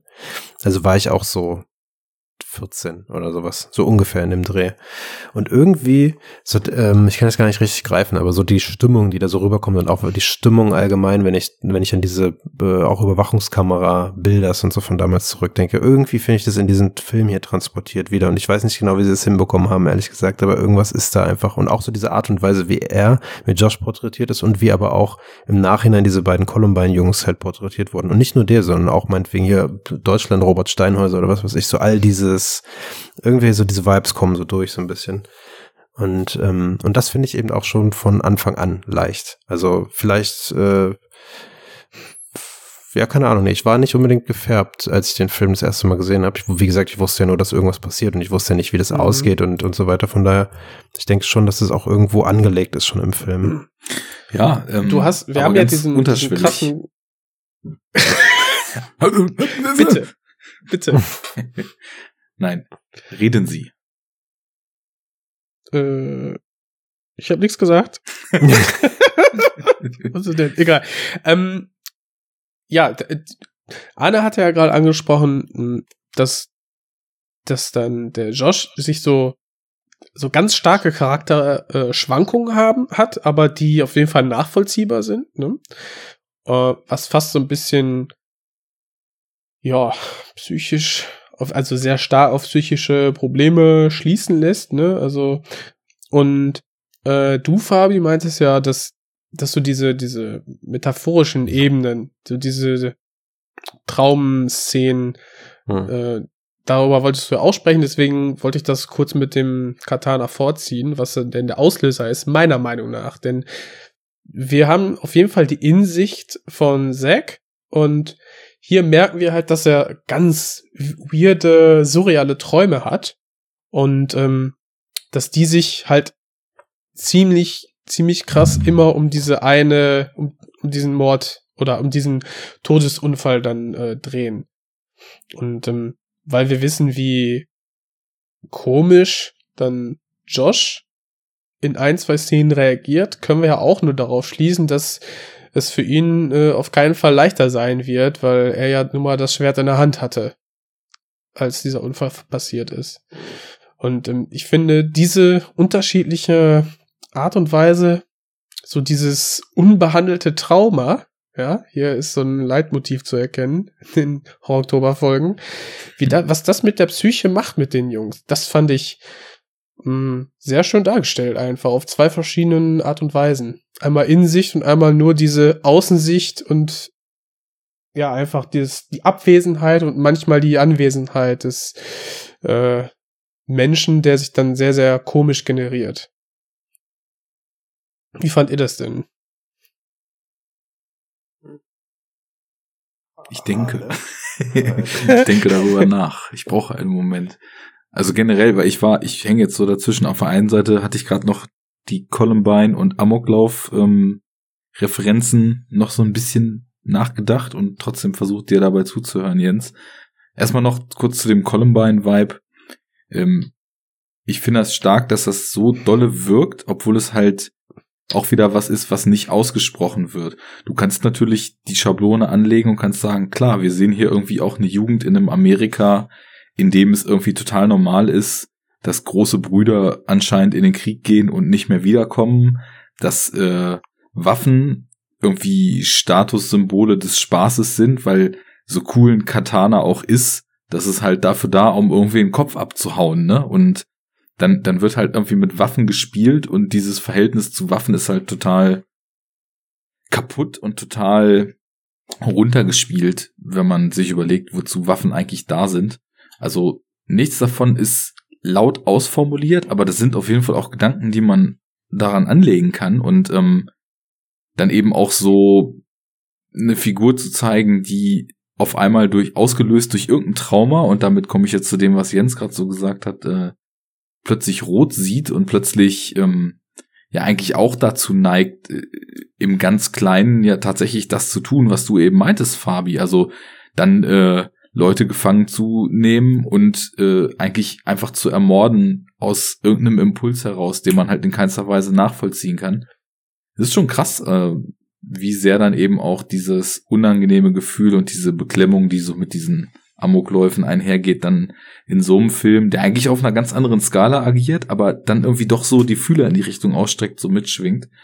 Mhm. Und wie das mit den Trauma, Traumata dann so auf die auf die Leinwand gebracht ist, ähm, zum einen in diesen Traumsequenzen, die halt total krass sind, ne? Also einmal so äh, der Antichrist-Remix, ne? Also äh, Sex im Wald ja. vor der, vor der, äh, vor der großen Felsspalte.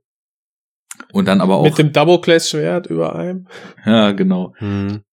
Und äh, die, die Szene, wo ihm dann der gestorbene Daryl erscheint, wo ich auch sagen muss, ich verstehe das nicht mit dem Loch in der Decke.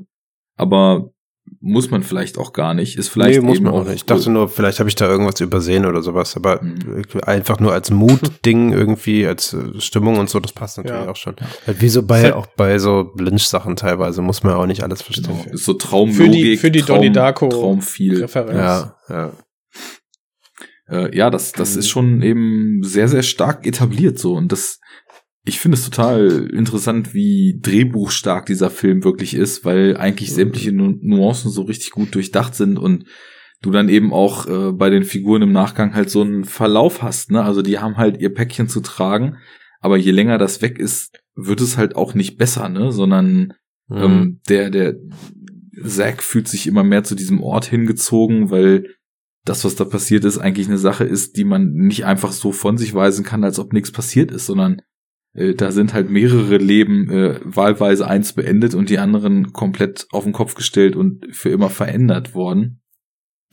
Das äh, ist echt stark gezeichnet und läuft wirklich auf so ja. ganz tiefe psychologische Aspekte hinaus, die da drin sind. Hm. Ich, ich auch einmal, um Columbine dann abzuschließen. Ich wollte das gar nicht übergehen. Ich habe das nur so auch gar nicht aktiv ähm, mitbekommen in meiner Jugend. Ich habe das wirklich dann nur um den Michael Moore-Film dann äh, aufbereitet, dann erst wahrgenommen und das ging dann ja bei irgendeinem anderen so schlimm es ist, bei irgendeinem anderen School-Shooting wurde halt dann immer wieder über Columbine geredet und da äh, dann Parallelen gezogen, wodurch mir das dann natürlich auch ein Begriff ist. Ähm, ich habe aber, muss ich sagen, zu keiner Zeit irgendwie visuelle Referenzen gesehen, außer bei Michael Moore, ähm, die ich jetzt hier äh, wieder erkennen konnte. Also von daher hatte ich, ich hatte auch dieses Schulamoklauf Gefühl, aber vermutlich deswegen, weil wir A nicht ähm, im, äh, weil wir nicht im, in den Ferien sind, sondern die Highschool ganz normal weitergeht und ganz besonders am Anfang dieses zerbrochene Glas, ne, mhm. wo dann innen kein, keine Kinderleiche liegt, sondern äh, ein totes oder ein fast totes Reh und zum Ende dann dieses, dieses abgeklebte Glas mit der Pappe, wo dann nur Fuck you draufsteht. Ich glaube, mhm. so ein Bild gibt es auch äh, im Zusammenhang mit diesen School-Shootings. Dass sie dann provisorisch erstmal die ganzen zerborstenen Gläser nur abdichten und dann hast du natürlich auch Schmierereien da drauf von den ähm, Jugendlichen, die sich da irgendwie Luft machen müssen. Mhm. Ja. ja. Sehe ich auch so. Ich, äh, ich rätsle sowieso immer noch an diesem Reh rum, weil, also da, da steckt ja schon auch eine ziemlich starke Symbolik drin. Also diese Highschool, und da sind wir ja voll bei diesen Amokläufen jetzt, ähm, ist ja eigentlich auch so eine Art sicherer Raum. Das soll eigentlich, also du bist abgeschlossen von der Außenwelt, du sollst da irgendwie was für die Zukunft lernen, du sollst fürs Leben vorbereitet werden. Und genauso wie halt immer wieder quasi so in Form dieser Amokläufe, so das, das, das pure Böse und der Wahnsinn, jetzt mal so als auf ganz symbolischer Ebene gesprochen, dann in diesen eigentlich sicher seienden Raum oder zumindest als, als sicher anmuten sollenden Raum einbricht und dann halt irgendwie für, für diese schlimmen Dinge dort sorgt. Genauso ist es ja eben auch so unerwartet und so aus dem Nichts springt halt plötzlich dieses Reh durch die Scheibe dort und äh, schneidet sich zu Tode und schleppt sich durch die Räume und verendet da. Das ist ja so ein völlig äh, fast schon absurder Einbruch von etwas, was, was nahezu unmöglich erscheint in den sicheren Raum und somit vielleicht auch stellvertretend für diese, diese Sache, die dann passiert, wie so aus dem Nichts ganz plötzlich so der, das komplette Chaos in das Leben von diesen Jungs einbricht. Also mhm. irgendwie so, so ein symbolisches Foreshadowing, Foreshadowing, so wie in dem einen Moment noch alles gut ist und plötzlich knallt's und ähm, das vermeintlich sichere Leben und vermeintlich äh, ruhige Leben, was man vorher hatte, ist völlig über den Haufen geworfen so und dann vielleicht, wenn du da jetzt dann wieder noch diese, diese Symbole und Bilder äh, abgeklebte Fenster und so weiter mit dem Fuck you drauf und so, was man halt von diesen typischen Amoklauf-Berichterstattungen kennt, dann kriegt es irgendwie auch wieder noch so eine andere, andere Deutungskraft, die man da mhm. vielleicht reinlesen kann. Ja, aber vielleicht verrenne ich mich da auch in irgendwas so. Ja, weiß ich nicht, aber du hast ja das, das Reh, was, äh, was Natürliches ist, was vielleicht auch Unschuld ähm, symbolisieren kann als Tier des Waldes. Und das verendet dann irgendwie in der, in der Schule. Ne, irgendwie findet da wie als Ende, das Ende der Unschuld irgendwie statt. Hm, vielleicht kann man das irgendwie extrapolieren oder so. Oder ich meine, wir finden dann ja auch den, den Tod wieder innerhalb eines Waldes. Ja. Und das wird doch dann durch diese mh, hm, geträumte Sexszene auch wieder aufgegriffen, wo äh, Zack dann im Wald wandelt, die zum Ort des Verbrechens zurückgeht, quasi die Leiche sehen möchte und dann plötzlich liegt da der nackte oder halbnackte Frauenkörper von der Allison dort. Ja. Und das ist ja, ja, da bist halt wieder im Wald, ne? Stehst du im Wald. genau. Ähm, wie habt ihr das auch so wahrgenommen? Das lässt, lässt ja beide, ähm, also Zack und Josh lässt das ja nicht los. Und wir verfolgen dann Zack, wie er wieder zurück in den Wald geht, wo er auch schon vermutet, ah, der Josh, der ist ein bisschen crazy drauf und äh, er vermutet ja nichts Gutes, geht zurück und sucht das Katana, beziehungsweise geht erstmal zur Leiche und sieht sie misshandelt, auf jeden Fall weiter ähm, weiter zerstört vor den Leichnam. Und am Anfang dachte ich, okay, krass, ne, so ganz normal, da sind jetzt irgendwelche Wölfe oder was auch immer, Kojoten oder was, die dann sich am Fleisch dann gütig tun. Aber du hast da auch die Finger, die dann so einen ganz geraden Schnitt widerspiegeln, äh, also aufzeigen. Und das Fehlen des Katanas, was dann auch nachher dann darauf schließen ist, dass äh, Josh vor ihm im Wald war, der hat doch dann den Leichnam weiter mit dem Katana bearbeitet, oder? Ja. Also habe ich, äh, hab ich ehrlich gesagt nicht drüber nachgedacht. Ähm, aber wenn du es jetzt so erzählst, klingt es logisch, klar. Ich habe, glaube ich, in dem Moment auch gedacht, halt so, ja, typischer Verfall und Tiere und so Mhm. weiter. Aber Ich glaube, die Finger, also da habe ich zumindest gedacht, das sei schon passiert, als der eigentliche Unfall so. passiert ist, weil er hat ja das Katana so er hält das ja umklammert fest dann. und dann haben sie ja genau. geschrien, zieh's raus, zieh's nicht raus, zieh's raus und er hat's ja rausgezogen und ich dachte halt, dass dabei die Fingerkuppen auch allesamt komplett schon amputiert gewesen worden wären. Mhm. Aber äh, ich hätte auch gedacht, dass die Leiche zumindest irgendwie weiter geschändet wurde. Wobei halt auf den ersten Blick so dieses typische, die Geier haben gepickt, mäßige, man da so vermutet. Ja. Ja, Kann, kann beides sein, aber. Ja. Puh, ähm. Ja, Puh, da- das war harter Stoff. Ist nicht, ist nicht nur äh, ein sehr darker Film in seiner, in seiner visuellen Gestaltung, sondern tatsächlich auch von seinen Themen. Ja. ja, das war auf jeden Fall auch danach so ein richtiger Klops irgendwie, ne? Als der dann fertig war, der Film, Ja, der, ja. der haut halt so richtig rein irgendwie. Ähm, ja, da war ich auf jeden Fall danach erstmal ein bisschen sprachlos. Ne? So, ups. Mhm.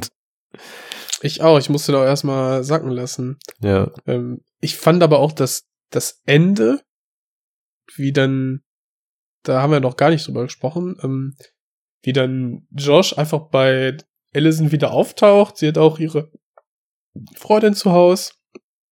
Und ja, wie sie ihn dann reinbildet und so. Und dann, ich fand die Situation irgendwie seltsam, so als wäre das, äh, als hätten die sich abgesprochen, dass äh, Josh irgendwie vorbeikommt.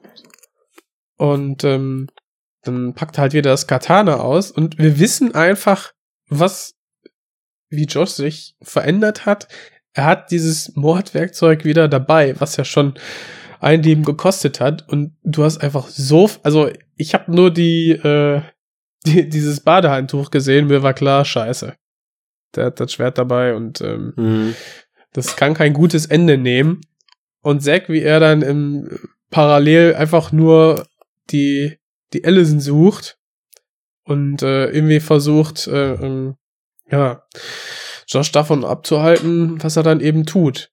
Und ich finde, wie das auch inszeniert ist, da kommt dann auch wieder so richtig dieser, dieser Horror durch. Ähm, ja, der Kampf zwischen den beiden, ne? Ja. Das ist halt einfach wenn ultra er das Haus brutal und ja. Also es geht halt so super krass ans, äh, so ans eigene Fleisch, finde ich, irgendwie, wenn man da so zuguckt. Ich finde das eh immer so, dass so Stich- und Schnittverletzungen und so weiter in Filmen und auch eh schon in Gedanken, äh, wenn ich manchmal irgendwie, das ist total eigenartig, aber wenn ich manchmal, äh, weiß ich nicht, in der Küche irgendwas schnippel oder sowas und dann halt so denke, so, ah, wenn ich mir jetzt den Finger schneide, irgendwie, ah, das wäre ganz schön, nee, muss nicht sein. Und schon der Gedanke daran ist halt so richtig hart irgendwie. Mhm. Und dann halt, äh, wie gesagt, allgemein, also ich, auch vor allem Schnitt finde ich halt noch krasser als Stich in dem Fall irgendwie. Und wenn du Mhm. dann weißt, so ein ultra scharfes Katana irgendwie und du hältst es halt auf mit deinen Händen, weil, oder mit deinem Arm, weil irgendwer auf dich einprügelt Mhm. damit, das ist halt so hart, das zu sehen und ist so, Ja. oh. Ja. Ja. Richtig unangenehm. Mhm. Ja, Ja. das ist wirklich die Stärke dann des Films und weshalb ich auch sagen würde, es ist auf jeden Fall, wenn man es so einteilen möchte, irgendwie Coming-of-Age-Film mit Psycho-Horror, aber auch ähm, bisschen Buddy-Horror irgendwie. Ja. Das auch. Ähm, also Horror, ich weiß nicht. Horror. Wie du hast da dieses, wie du schon beschrieben hast, dieses allein das Gefühl und die das Anbahnen der der Schnittverletzungen, wie er dann Mhm. mit diesem ähm, was ist das mit dem Aschen mit der Aschenschaufel da bewaffnet die Treppe runtergeht und die Kamera Mhm. in der Verfolgungsperspektive ist. Du wartest ja nur darauf, dass die beiden sich wieder gegenüberstehen Mhm. das ist äh, so Klar. spannend. Also Es ob da jetzt Michael Myers steht oder ja, halt der. Ja, ja, klar.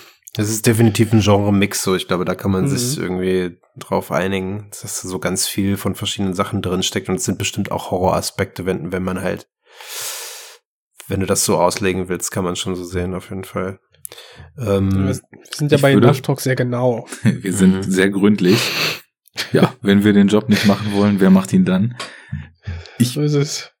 bin, also ich bin die ganze Zeit so, so halb am Rätseln, weil ich echt das Gefühl habe, dass die Zusammenhänge, glaube ich, noch deutlich deeper sind, als mir das also auf Anhieb so aufgefallen ist in dem Film. Wir hatten das ja vorhin schon so angesprochen mit äh, der, ja, Namen, mit der Allison Hm? und ihrer Reaktion auf dieses Reh und auch mit ihrer Faszination für den doch irgendwie so ein bisschen weird und durchgeknallt wirkenden Josh und dann aber auch wieder ihren Moves, die sie so in Richtung Zack macht. Und wo ihr jetzt gerade vom Finale angefangen habt, habe ich mir die ganze Zeit die Frage gestellt, wenn Josh jetzt wirklich der fiese Killer ist, in dem der komplette Killing Spree losgelöst wird, dadurch, dass er Daryl getötet hat, was ja erstmal nicht so wirkt, weil er ja völlig zerstört ist, nachdem das passiert ist, dieser Unfall, und es überhaupt nicht so wirkt, als ob er dem Ganzen irgendwas abgewonnen hätte. Ähm, alles, was danach passiert, dieser, also auch dieser Mord an diesem Punk, ähm, das wirkt ja so, als ob irgendwie die Triebkraft schon ist, irgendwie daraus Profit zu ziehen, mit dem er Allison beeindrucken kann, weil er hat halt gesagt, er kann Weed klar machen, dadurch war halt der coolste, er kann kein Weed klar machen, also äh, bringt halt den Typen um, dem er das Weed verkauft hat und hat's halt wieder am Start. so, ganz blöd gesprochen mal. Und dann sind wir im Finale und er hat halt die zwei Mädels da. Und die eine hat er ja ganz eindeutig umgebracht da auf dem Bett. Ich weiß gar nicht, ob das Ja. sogar in so einer Unschärfe man gesehen hat, dass die komplett geköpft war. Auf jeden Fall lag sie tot auf dem Bett. Aber Allison ähm, lag zwar Gefesselt. zitternd und gefesselt und so weiter und hat vor sich hingegrunzt. Aber was ist denn da genau passiert? Also was war da eigentlich, was ist, was ist da abgegangen Genau. und warum hat er nur die andere umgebracht, wenn er denn jetzt so obsessed with death war? Ähm, und steht dann, und warum, also ich, Allisons Rolle begreife ich noch nicht so genau und ich, Das, ich frage mich, ob der Film sie vielleicht als so eine intrigante Fädenzieherin, die aus irgendeinem Grund und deswegen diese Anfangsszene irgendwie total Genau, das- also aber das so- war ja das, was Jens vorhin Was ich- gesagt hat. das ich angesprochen habe. Genau, das ist dieses, das, das würde dann in den Foren dann diskutiert als Mhm. Theorie, dass sie davon so fasziniert ist und Josh quasi einlädt. ja, Und, und als er dann was, äh, äh, quasi das Katana eingepackt, äh, wie so ein Samurai in Stoff, nur halt jetzt hier so ein äh, läppisches Saunatuch, dann auf dem Tisch liegt und dann die eine, sein, ihre Freundin von Allison fragt, ja, was ist denn das? Ja, ist das cool, ist das zeige ich euch gleich. Das ist dann so die Reaktion von Josh. Setzt, also lehnt sich Allison einfach nur zurück und beobachtet irgendwie Ja. und scheint äh, auch einfach nicht fragend zu sein, nicht abgestoßen zu sein, sondern fasziniert. Und auch als dann äh, er das Katana auspackt und so, dann liegt sie nur auf dem, auf dem Bett und beobachtet. Weißt was? Und auch vorher, als äh, Zack irgendwann mit, mit Allison nach Hause geht und ihr erzählt, dass, äh, es, dass er sich scheiße fühlt und so weiter, weil dieser Typ halt vermisst ist und tot gefunden wurde, da ist sie auch so total abgeklärt und ich weiß nicht mehr, was sie gesagt hat. Irgendwas so nach dem Motto, ja, Menschen sterben halt oder also so eine ganz lapidar hingesagte Phrase. Und das ist halt auch schon so eine Szene, in der der unmittelbare Tod, der ja eigentlich so für Teenager mega weit weg ist, so, also ich weiß nicht, zumindest war es irgendwie bei mir so, dass ich niemals im entferntesten mir Gedanken drum gemacht habe, dass man irgendwann mal alt sein wird und dass irgendwann man mal nicht mehr Teenager sein wird, so, weil man halt voll im Jetzt lebt, so, und da ist sie auch so abgeklärt. Also irgendwie scheint da tatsächlich in die Richtung auf jeden Fall eine Interpretation echt gut möglich zu sein, dass Mhm. sie schon äh, ein etwas anderes Verhältnis zu Tod und Gewalt hat, als das vielleicht auf Anhieb so erscheint.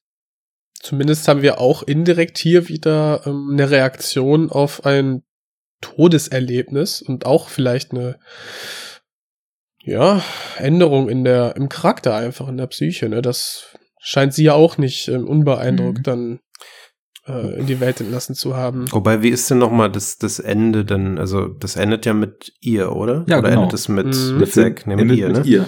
Du siehst Sie- sie duschen sie- und dann wird sie abgeholt irgendwie. Wahrscheinlich war sie in der Klinik. Mhm. Ähm, und die, ja, die kurze Fahrt im Auto mit der Sonne, die sich dann auf ihrem Gesicht Genau, ja, das war das. bewegt und dann sitzt sie in der Schule und entfernt quasi den Pferdeschwanz und bedeckt somit ihre, ihre Halsnarben. Und das sind halt nur man so dann- zwei kleine Ritzschnitte, ne? Oder drei. Ja, Und ich meine, ja wenn gut, Josh das ist jetzt halt richtig, verheilt. wenn Josh halt richtig hardcore drauf gewesen wäre, ne? Ich meine, was machst du? Nimmst du das Katana hoch und dann haust du drauf, ne? Weil, Na, weil setzt sie sonst, rüber wenn, sie ist halt auch sauer. Ja. Na, er war auch Ähm, sauer. Und dann haust du Ja, aber drauf. sie ja auch, Alter. Weil sie ist dann auch sauer. Und wenn du nicht richtig draufhaust, dann steht die wieder auf. Ja, aber Ähm, wenn du ein paar Joints nee, aber drin ich meine- hast, ne? Da spürst Ja, du den Schmerz nicht. Kann man so sehen? Richtig. Äh, mal, stopp, ich glaube, hier ist gerade Scramble in der Leitung. Ähm, kann man so sehen? Finde ich auch gar nicht so verkehrt, dass die Interpretation mit, also dass sie sich das so ein bisschen voyeuristisch irgendwie dann halt da präsentieren lässt von Josh. Ähm, Mhm. Kann aber auch einfach genauso sein, dass, dass es halt einfach nur alles von ihm ausgeht. Also dass er halt sie einfach fesselt, weil es geht ihm ja auch um sie. ja. Ne? Also Mhm. anfangs zumindest. Er hat und dass ja den er Crush. sie halt, dass er sie halt Richtig. deshalb nicht umbringt. Ja. Ja. Und ähm, ja, keine Ahnung. Kann man so oder so sehen, denke ich. Das Äh, ist offen gehalten. oder oder Fall, halt kann man so oder so drüber reden, meinetwegen, und Ja. Lösungen suchen. Die Rewatchability steigt ins Unermessliche.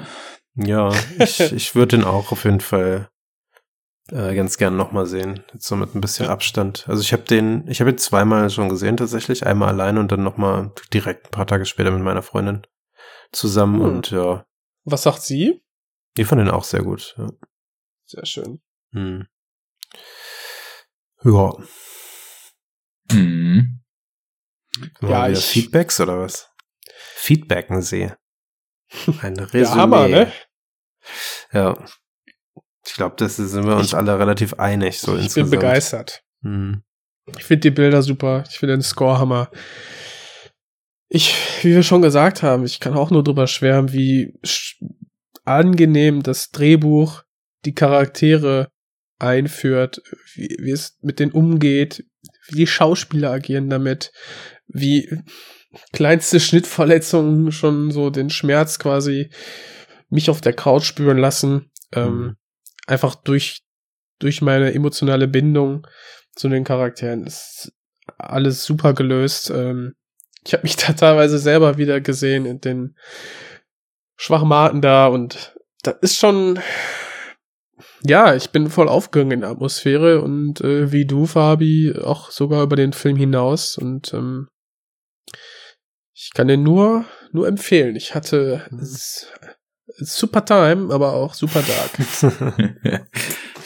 ja, wie, wie prophezeit. Ja. genau. eins guten Empfehlung von unserem äh, Pionier, was diesen Film betrifft, der sich ins Feld stürzte und ihn zweimal sah, um ihn uns zu empfehlen und damit nicht falsch lag. Ich glaube, wir sind alle, äh, das haben wir jetzt deutlich dargestellt, extrem angetan. Ähm, krasses Ding und vor allem, und das ist auch eben so ein Punkt, der für mich wirklich mal wieder erfrischend ist, also sofern man das denn als erfrischend bezeichnen kann, dass wir hier halt einen sehr, sehr wenig ausgeschlachteten Akt der Gewalt haben und das einen so umhaut, dass man überhaupt nicht äh, mehr weiß, wo oben und unten ist. Und das ist irgendwie so diese Schwere, die ich oft vermisse, weil eben auch oft doch äh, extreme, extreme Gewaltausbrüche und so weiter gezeigt werden, aber irgendwie hat das, hat das nicht so den Impact, wo man sagen würde, was der Sache eigentlich gerecht wird. Und da ist der Film hier irgendwie komplett anders. Aber eben nicht nur das, äh, auch krasse Charakterzeichnung, extreme Atmosphäre, extreme diese Traumszenen muss man ja auch sagen, die haben halt auch einfach einen sehr, sehr unangenehmen Sog und waren für sich eben auch ziemlich stark gemacht. Mhm. Rundum fresh. Und ähm, auch wenn tatsächlich der Horroranteil relativ klein war, aber ich würde schon fast sagen, dass es hier irgendwie so ein bisschen der, der psychologische Horror dieses Nachgangs des Unfalls ist, der eben auch das Leben so total zur Hölle macht. Und Ja. Mhm. insofern passt der in den Themenmonat auch schon gut rein. Auf jeden Fall, weil das macht ja zwei Drittel aus. Und auch, weil er ja im Herbst spielt. So. Halloween So. Auch. auch. Es können wir wartet nur darauf, dass äh, Michael Myers um die Ecke kommt und sagt, gib mal her das Katana hier, ich zeig dir mal, wie das geht. Du musst halt andersrum halten. Ich finde, ähm, weil ich es gerade vor mir habe, auch ich äh, finde das Poster auch super ansprechend. Ich weiß nicht warum. Ja. Ich habe das jetzt gerade hier schon die ganze Zeit vor mir irgendwie. Ich weil du Iron total Man geil. Fan bist. Iron Man. Wieso? Na, weil er auch so ein blinke Ding in der Brust hat. Ach so, Alter, das sehe ich ja jetzt erst. Okay, mhm. Ja, ja, genau, weil ich so ein großer Iron Man Fan bin. Das sind Taschenlampen, das äh, egal. Wenn einer ein Nee, großer Iron auch Man Fan wirklich ist, sehr dann schön. Ja. Wie wär's mit Super Dark Times Cinematic Universe? Ah, du. Mhm, ganz schön Depri. Finde ich auch. Super Dark Universe. Ja. Genau. Na gut. Ja, aber finde ich auch vielleicht die Farbgebung einfach, ne? Dieses ähm, Violette Ja. zu Orange und dann Ja. Und halt auch diese, diese Silhouetten einfach so, ne? Das Silhouetten Ist, nur, genau. wenn du da schon die Friese siehst von Josh rechts. Ähm, ja. ja, rundum fett. Und dabei belassen wir es mal, würde ich sagen. Mhm. Hämmern sie den Deckel drauf. It was me a feast. Das war sehr schön. War ein langer Tag wieder, ne? Ein Tag voller Arbeit. Prost. Prost, Köschken. Prost, Herr Kommissar. Prost.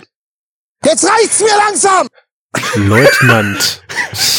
So, ich bin raus. Lieutenant. Ciao, Leute. Auf Es war mir ein Wiedersehen. Fest. Lieutenant, danke fürs Zuhören. Bis zum nächsten Mal. Hau da Bye rein. bye. Schiss.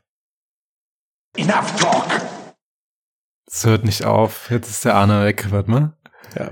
Aber nach der Sirene kann man dann noch gut äh, wieder reinschneiden. Stimmt, ja. Jo. Ich bin wieder da. Also mit Bild.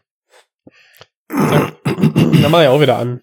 Aber ich habe jetzt nicht gehört, was er gesagt hat, als er gegangen ist, aber Äh, Handy klingelt, hat er gesagt. ah, okay. Hat er danach noch was gesagt? Weiß ich nicht, da war die Sirene. Surprise, motherfucker. ja. Ja, ich habe jetzt ähm, den Klaus. Hatte ich ja vorher auch schon auf meinem Soundboard. Ich habe jetzt alles Custom, ne? Ich habe nichts mehr aus einer App oder so. Ist Ah, okay. besser. Hm. Ähm, weil ich habe jetzt quasi. Das müsste alles GEMA-frei sein. Zumindest die Sounds, die ich runtergeladen habe, auf jeden Fall. Habe ich von so einem YouTuber, der hat halt auch irgendwie ähm, Creative Commons äh, Sachen ähm, in so eine ZIP-Datei gestellt und dann habe ich mir die Mhm. runtergeladen. Äh, den Ronny habe ich mir jetzt noch draufgezogen. Ne? Gar nichts, zusammenpacken, Ende! Sehr Ja? gut. Hast du die von uns oder Den habe ich von dir, genau, Ja. den Ronny. Ähm, auch die und Sounds die, oder? Die Sounds, nee, ich hab, warte, ich kann, mm, ich kann dir mal den, den Link posten. Äh, wo habe ich das denn? ich habe bei YouTube halt geguckt, gesucht, ne, was es so für Sounds gibt und so und Mhm. weil kannst halt super easy runterladen dann und dann ähm,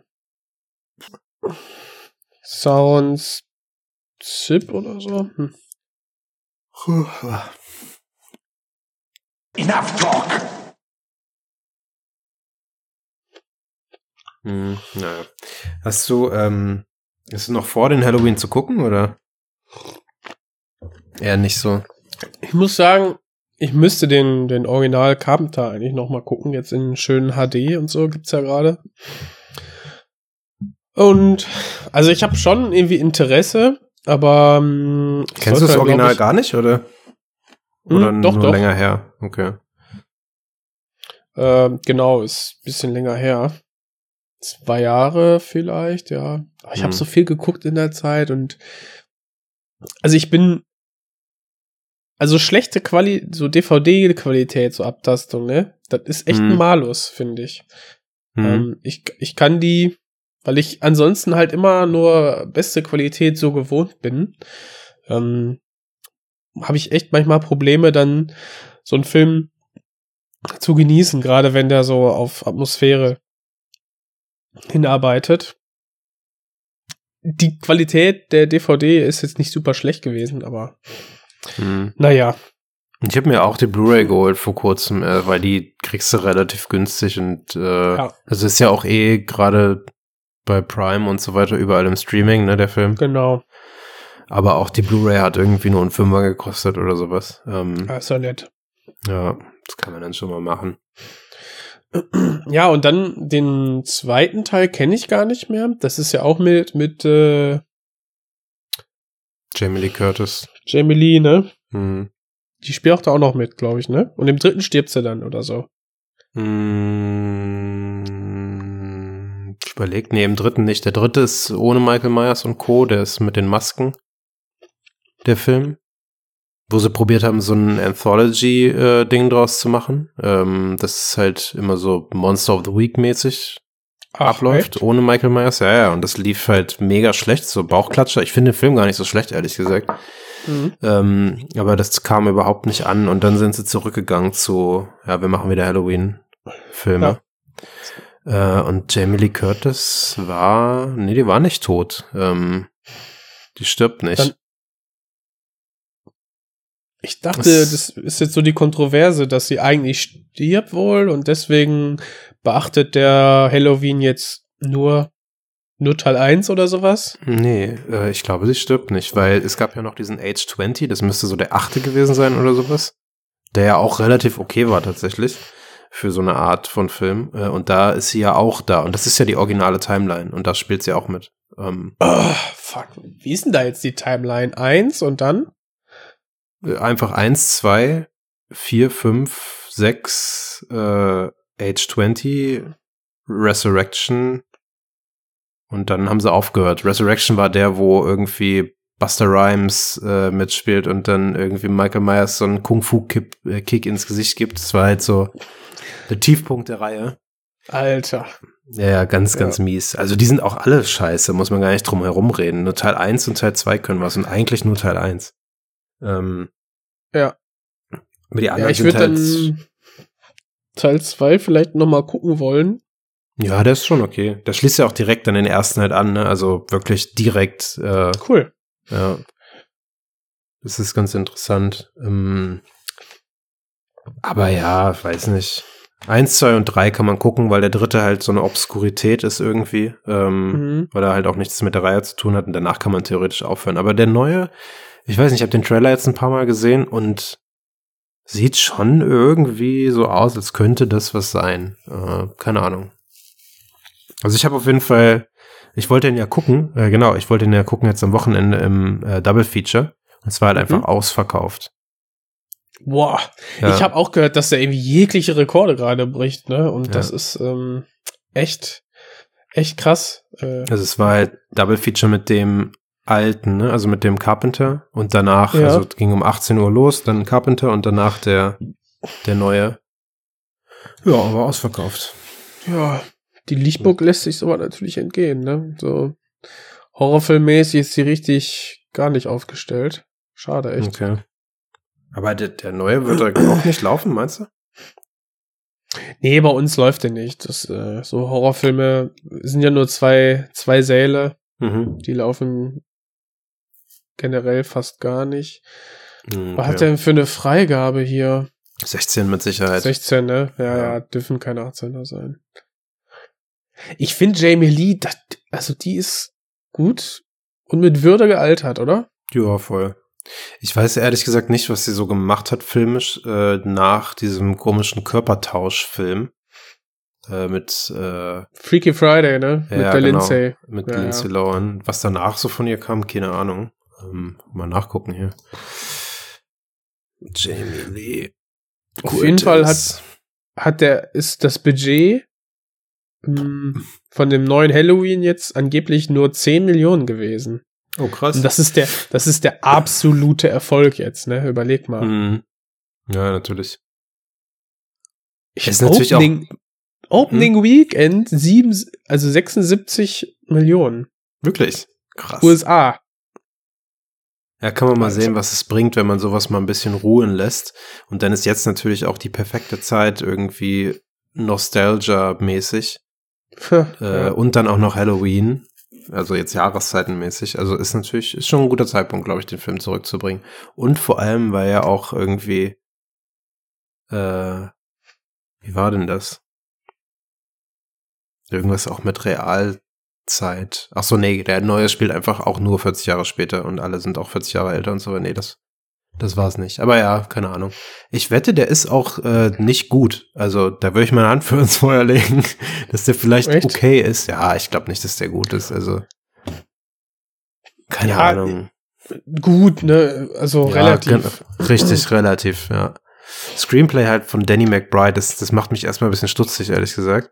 Aber ähm, Ja, der hat mich aber auch als dieser Space Cowboy äh, hm, Dings da überrascht bei Alien Prometheus. Covenant. Ah, nee, Covenant ist das, ne? Genau. Mhm. Aber Ist er nicht auch bei Covenant? Er hatte doch auch was mit dem Skript zu tun gehabt, glaube ich, ne? Äh, Ich wirklich, ja. Gerade, warte, ich gucke. Äh, nicht Actor, sondern Writer. Halloween. Nee, als Writer nicht, aber Produzent? Nee, auch nicht.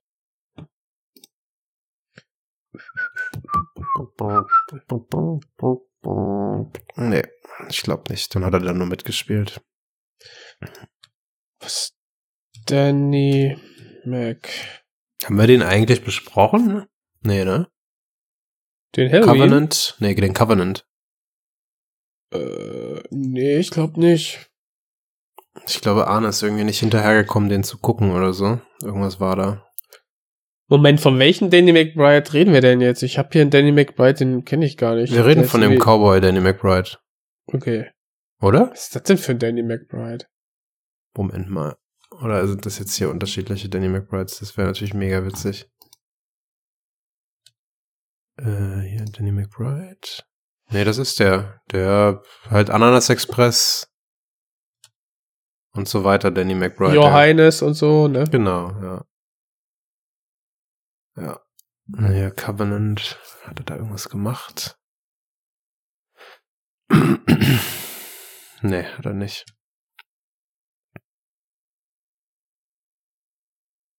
Das war auch echt schade, der Film, ey. Ich habe mich so geärgert danach. Der hätte so viel besser sein können.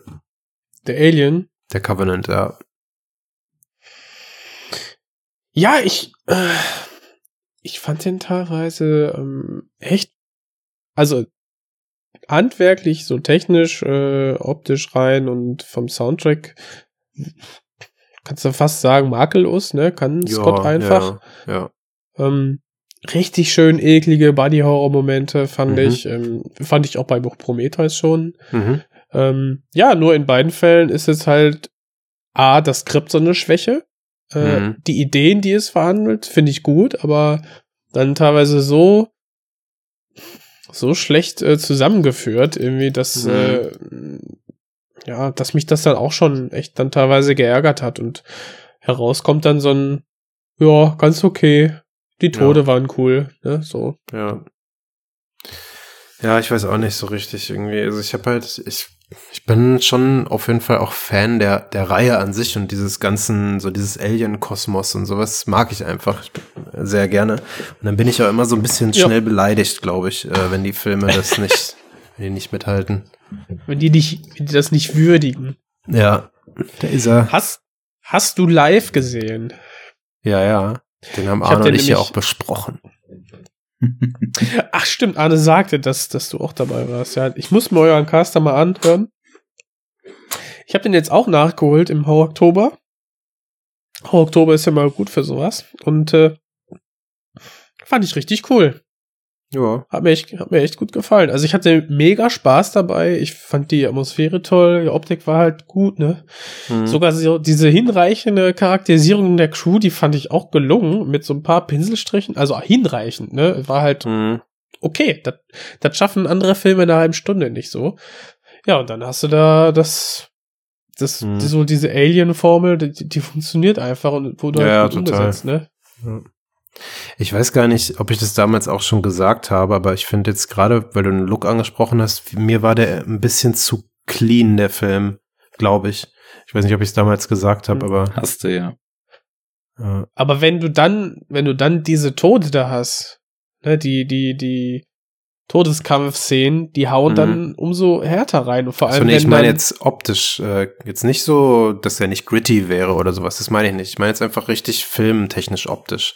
War der mir ein bisschen zu glatt irgendwie.